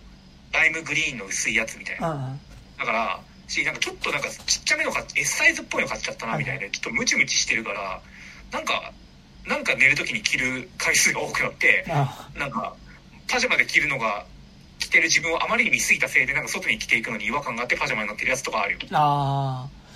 でも俺それで言うとやっぱこうもう高校の時からずっと着ているパールジャム T シャツいよいよ最近パジャマになりましたからね。あああれかパールジャム全く着かねえのに。パールジャム全く着かないのに着た、あの、買った、あの、ハードオフで買ったオレンジ色のパールジャム T シャツは、もう襟のとことかも結構ボロボロになってるんですけど、最近。あの、パジャ、まあさすがにもそのタイミングでやっとパジャマにはなりましたけど。なるほど。そうですね。T シャツの変遷っていうのはありますね。うん、僕はちゃんと T シャツはもう本当に最後着れなくなるまでボロボロにして殺してあげたいっていう気持ちあるので。うん。なんか。でも殺す最後って何？雑巾にするの？え？一番最後って。あ、でも俺本当に最後、あ、だから、し、白い T シャツでシミとかもすごいついちゃって、もうこれパジャマとしても無理だなってなったら俺はもう普通に古着にも出せないから、あの、あ、捨てるんだ。ゴミの日に出しますね。でも、そこまで2桁はいかないけど、でも大体その、中学校ぐらいから着てる T シャツがそれよ。なんか、だからもう、着れなくなる。あ、だからあとクラティだな、クラティ。クラティですな。あだから多分このポッドキャストたまに、なんか思い出したようにクラティの話たまにししてる気がするけど。クラティに対して多分思い入れある、なんか、クラスの立ち位置にいたのが山田君しかいないんですよね。でも、クラッティ、でもクラッティはもうパジャマ一直線じゃん。ん俺、俺。クラッティなんか買ったかな？なんかそれすら覚えてない。いまだにクラッティ私服で着てるよってやついたら怖いよ。それは。それ結構人コアだと思う。なんか久しぶりに同級生に会ったら、こアラサーのね、30手前の俺、俺が同級生に会ったら、クラッティ着てきたっていうのは結構ホラーかもしれない。それは。え、まだクラティ、来てんの？みたいな。日本版スティーブン・キングって感じいいね。なんか、なんだろう、あの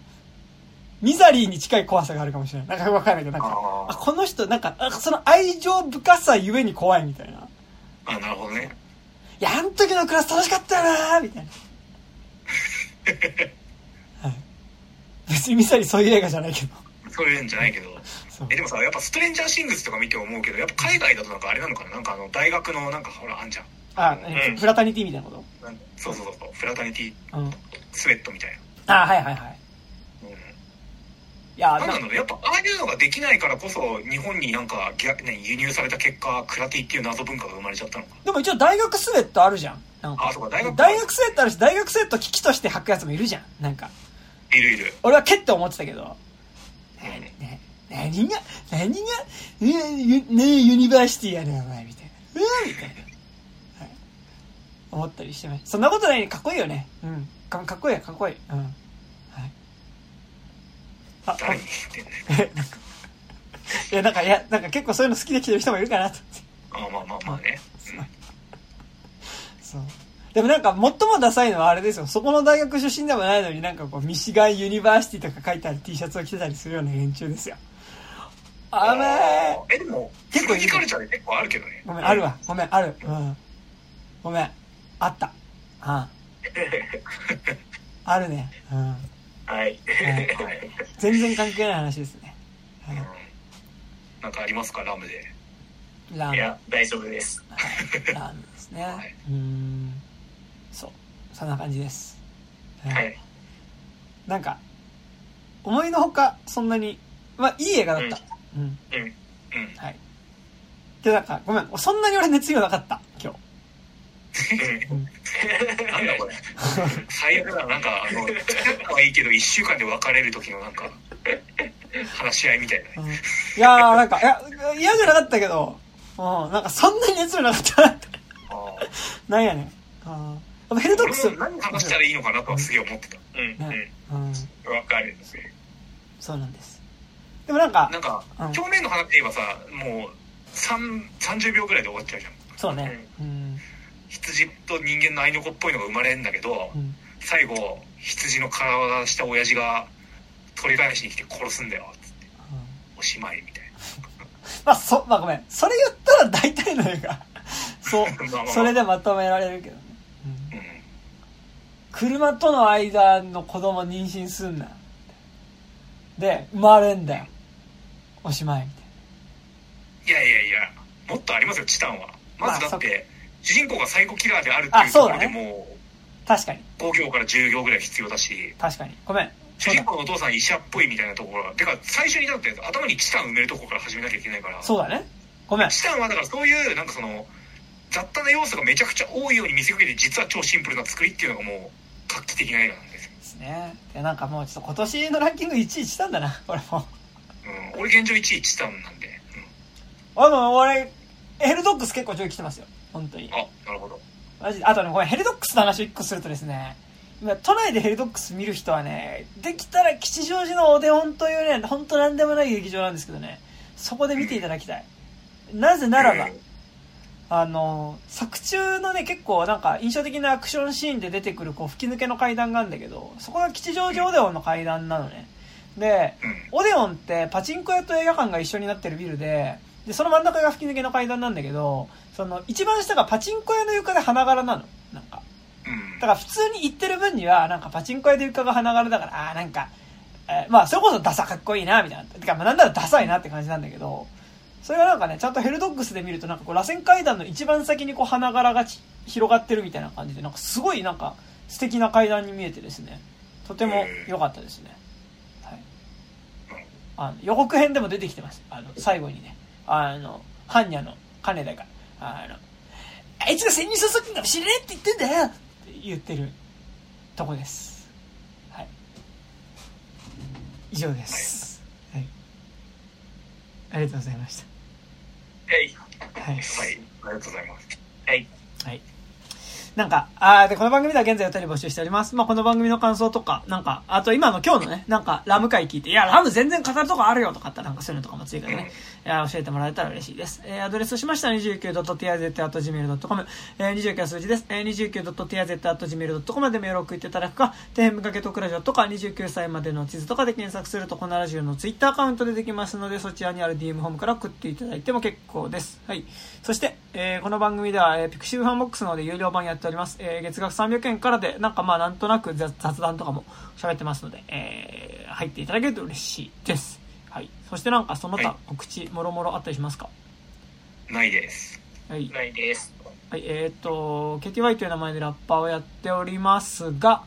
えー、10月の6日に、えーっと、エットー君ってこのポッドキャストたまに出てくれてる、えーラッパーの子と一緒に、えーっと、マインディング・ザ・ギャップというイベントのボリューム2をやります。まあなんか、割と今回は、その、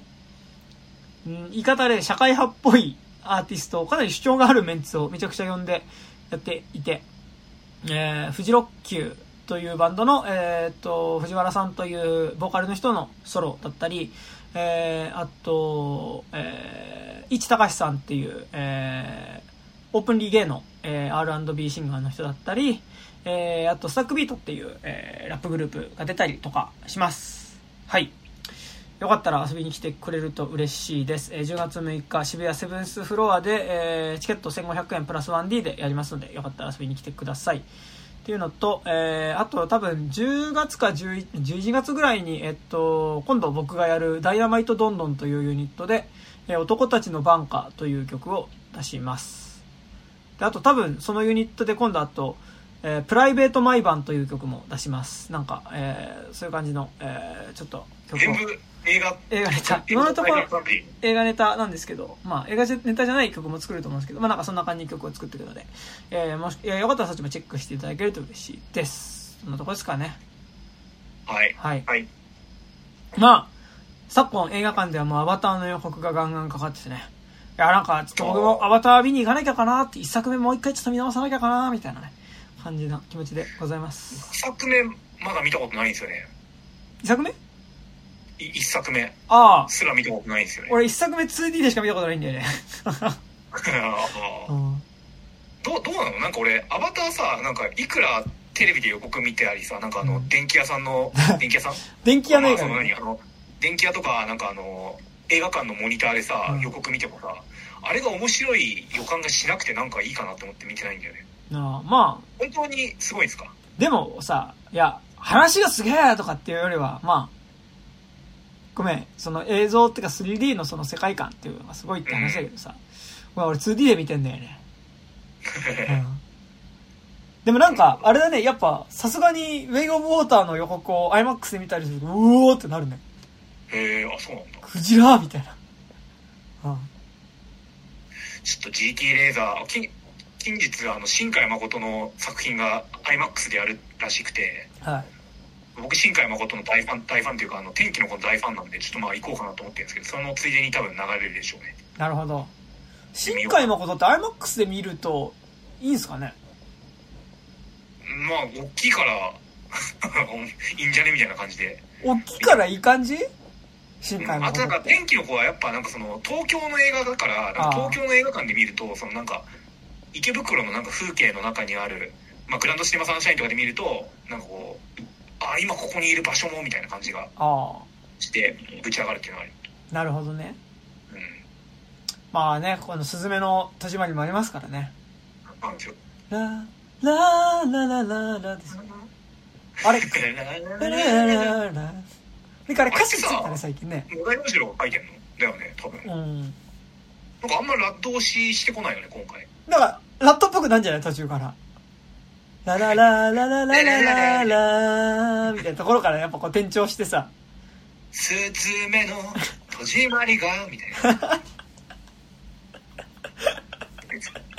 今俺の中でラッドを平均化させるところなんだけど。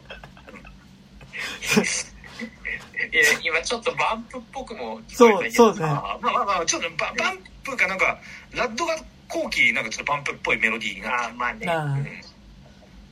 うん、どっちもそんな詳しくないからなんかどの程度それをねなんかややゆっていうかなんかそのうん。あこわらみたいな感じっていうのかわかんないんですけど。うです毎ね回確かに。まあでも、あれ、でも、え、スズメの戸締まりもラットなんだっけ？またラットなのか？だよね。ちょっと俺なんかこんな好きなのにちゃんと調べてないわこんな好きなのにちゃんと調べてないわっていいね。なんかちょっと秒速5センチメートルっぽいね。ちゃんと好きなのに。えでもさありとあらゆるものそうじゃないですかうんなんかこいや、今ちょっとやっぱこう桜の花びらが落ちる映像に、君のことをみたいな。ちゃんと好きなのに、調べてねえわ。これ以上何を失えば、みたいな感じじゃないですか。そう。あごめん今クソまとめサイトしか出てこない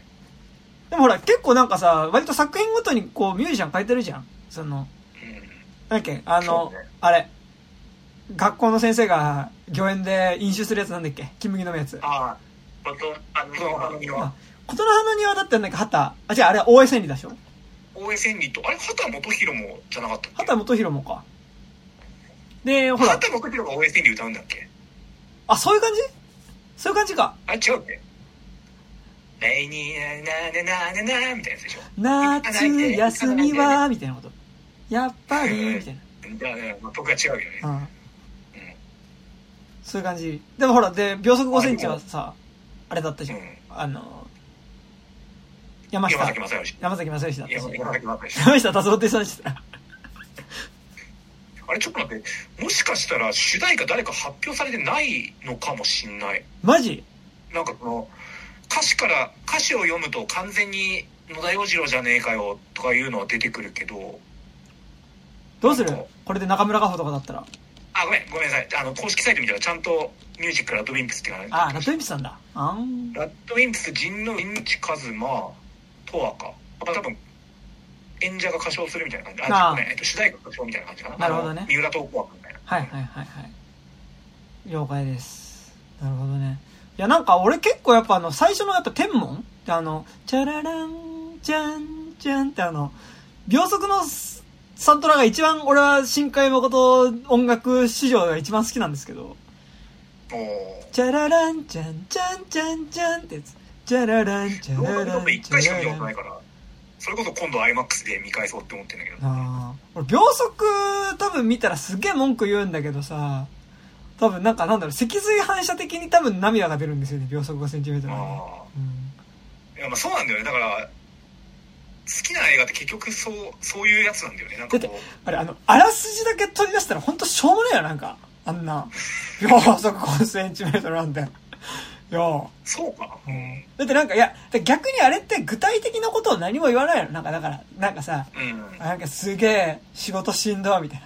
仕事し、仕事しんどい。あ、昔好きだったあの子。今も俺のこと思ってるかな。あ、でも今めっちゃ仕事忙しい。みたいな。あの頃は良かった。みたいなことを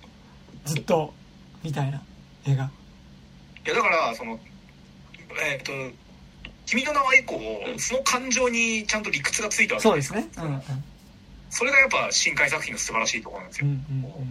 うん。後期深海作品のね後期深海作品ね。いや、そうこんな大冒険があってそれを忘れてるからあんな風に廃人みたいになってたんだみたいなうん。秒つくとかの時にみたいなだから、だから、でも、それが、でも、その、それと現実をどう向き合うか。だからそのさ、あの、秒速5センチメートルではさ、なんかなんだろう、その、ブラック企業で働かされて、なんかもう本当に睡眠時間も全然取れないのに、なんか給料めっちゃ安いみたいなこととか、その次元じゃなくてなんか、あ、本当に頑張ってるけどしんどいぐらいなレベルだけどさ、なんかその、なんで俺が今しんどいのかというと、そもそもこの世界が狂ってるからだって次元に到達したのが天気の子なわけじゃん。まあまあまあ。で、で、天気の子と、秒速5センチを無理やり繋げるなら、じゃあ、その、この世界が辛い、でもあの子に会いたい、なら、もう、あの子と一緒に世界をぶっ壊すしかねえみたいなうん。感じ。なんか、だから、そこが、こう、自分たちだけの物語として閉じていくのか、実際その、やっぱこの社会クソだっていう風に、その社会自体に接点を持っていくのかっていうのは、なんかだから次のスズメの戸締まりって、うんなんか、その天気の子をなんかそういう風に俺は見てたから、なんかその先、戸締まりどう、どうなるんだみたいな。いやだって災いの元となる扉を閉めていく少女の冒険物語ですよねえ。すごいですね。でどうなるんですかね。その災いの元とは、そこですよ。どこまで踏み込むのか。災いの元とはそ。れもそうだしなんか普通に考えてさ多分天気の子とか君の名は以上のさまあなんだろうベクトルは逆だけどその一番なんかそのエモーションの方向で言えば強い2つが出てきたわけじゃんはいはい。君と僕世界救う、うんそして心が覚えてるから出会うみたいなのと、うん君と僕みたいな世界はどうでもいい壊すで出会うみたいなさっていうのをやった後にそれのなんかこう何戸締まりっていうかなんか始末みたいな話をやるってなったらさうん。もうあれ以上のエモーションは絶対出ないんだろうなみたいななんか悲しさみたいなのもなんか感じつつそう、ね、戸締まりをしていくのかなみたいななんかすげえなんか見る前からも怖いんですよなんかだからそのだからせ世界系に行ってるか世界が社会になってるかどうかっていうところは結構なんかある気はしているので。でもファンタジー度は多分3作中一番高い気がするんだよね。すずめの戸締まりね。なんかそのやっぱ結構ジブリ味がなんとなくするんですよ。今予告見てると朝社ねそうね。で、新海誠でジブリって言えば、多分あんまり話題にする人いるけど、星を子供がマジで、その、ジブリワナビでなんか、あんまり俺は面白くなかったんだけど、なんか、俺あれ、まだ見たことないんですよ、なんか。あの、千と千尋の中にムスカみたいなやつが出てくる話ですよ。雑に言うとね。雑雑に言うとね。そうなんですよ。そう。そうなんです。なるほど。うん。星を子供。はい。まあ、はい戸締まりまでには見ときますはい新海予習新海予習ね、うん、IMAX と DVD&VHS で見ときますいや VHS で見るんですか？VHS はねえかごめん DVD はオアブルーレイで見ときますでも俺秒速 5cm の VHS あったら VHS で欲しいな。あああれって時代いつだっけ？いやでもあれ全然 VHS の時代じゃないよね。もう DVD の頃だじゃないよ、うん、近代だよね近代っていうか2000年以降とかね多分そう。なんかイノセンスとかと確か同年とかだったかな。あ。いやえっと秒速は2005年とかだと思った。そっか。あの星の声が2002年そう星の声がそうだ。あ星の声じゃねえ。っとあれあの雲の向こう約束の場所がイノセンスと同年なんですよああ2004年とかだっけあずっとなんかあのあれですよこあごめん秒速2007年とかだった秒速2007年ってなんかまた別の映画みたいな秒速2007年みたいなめっちゃかかんだみたいなどんだけ声をしてんだみたいなねいや何かさあのあれですよ新海誠とかあと小須賀守とかもそうだけどさなんか映画上映のなんか1ヶ月以上前にさもう原作小説出てんじゃん。あはい出てますね。あのこの間記録屋に行ったら普通になんか「すめの戸締まり」の原曲小説置いてあってなんか困りますよねあれ。どうなんですか？100歩譲って前日談とかね。うんいやなんかさまあちょっとどうしてもなんか映画至上主義者みたいなところがあるんでなんかそのマーベル作品とかだったら絶対そんなことしないスター・ウォーズとかだとさまあでもマーベルは先にコミックあるけどね。あまあまあまあそうだけどねパイダーマンのウェイホームズだったら別に原作はないじゃん。ああまあ元にしてるコミックさもちろんあると思うけどまあまあまあ。じゃあ何じゃん。もう完全ななんか多分映画と同じストーリーの話がそこに書いてあるんでしょ。ね、でも逆にこれ小説買ってさあの続きは劇場でみたいな終わり方してたらさ。あ逆にありがたいね。あ本当に？ファミ通の攻略を見てくれるふざけんな。私が君の目で確かめてくれる俺小説最後続きは劇場でみたいな感じで後書き書いてたふざけんなって気持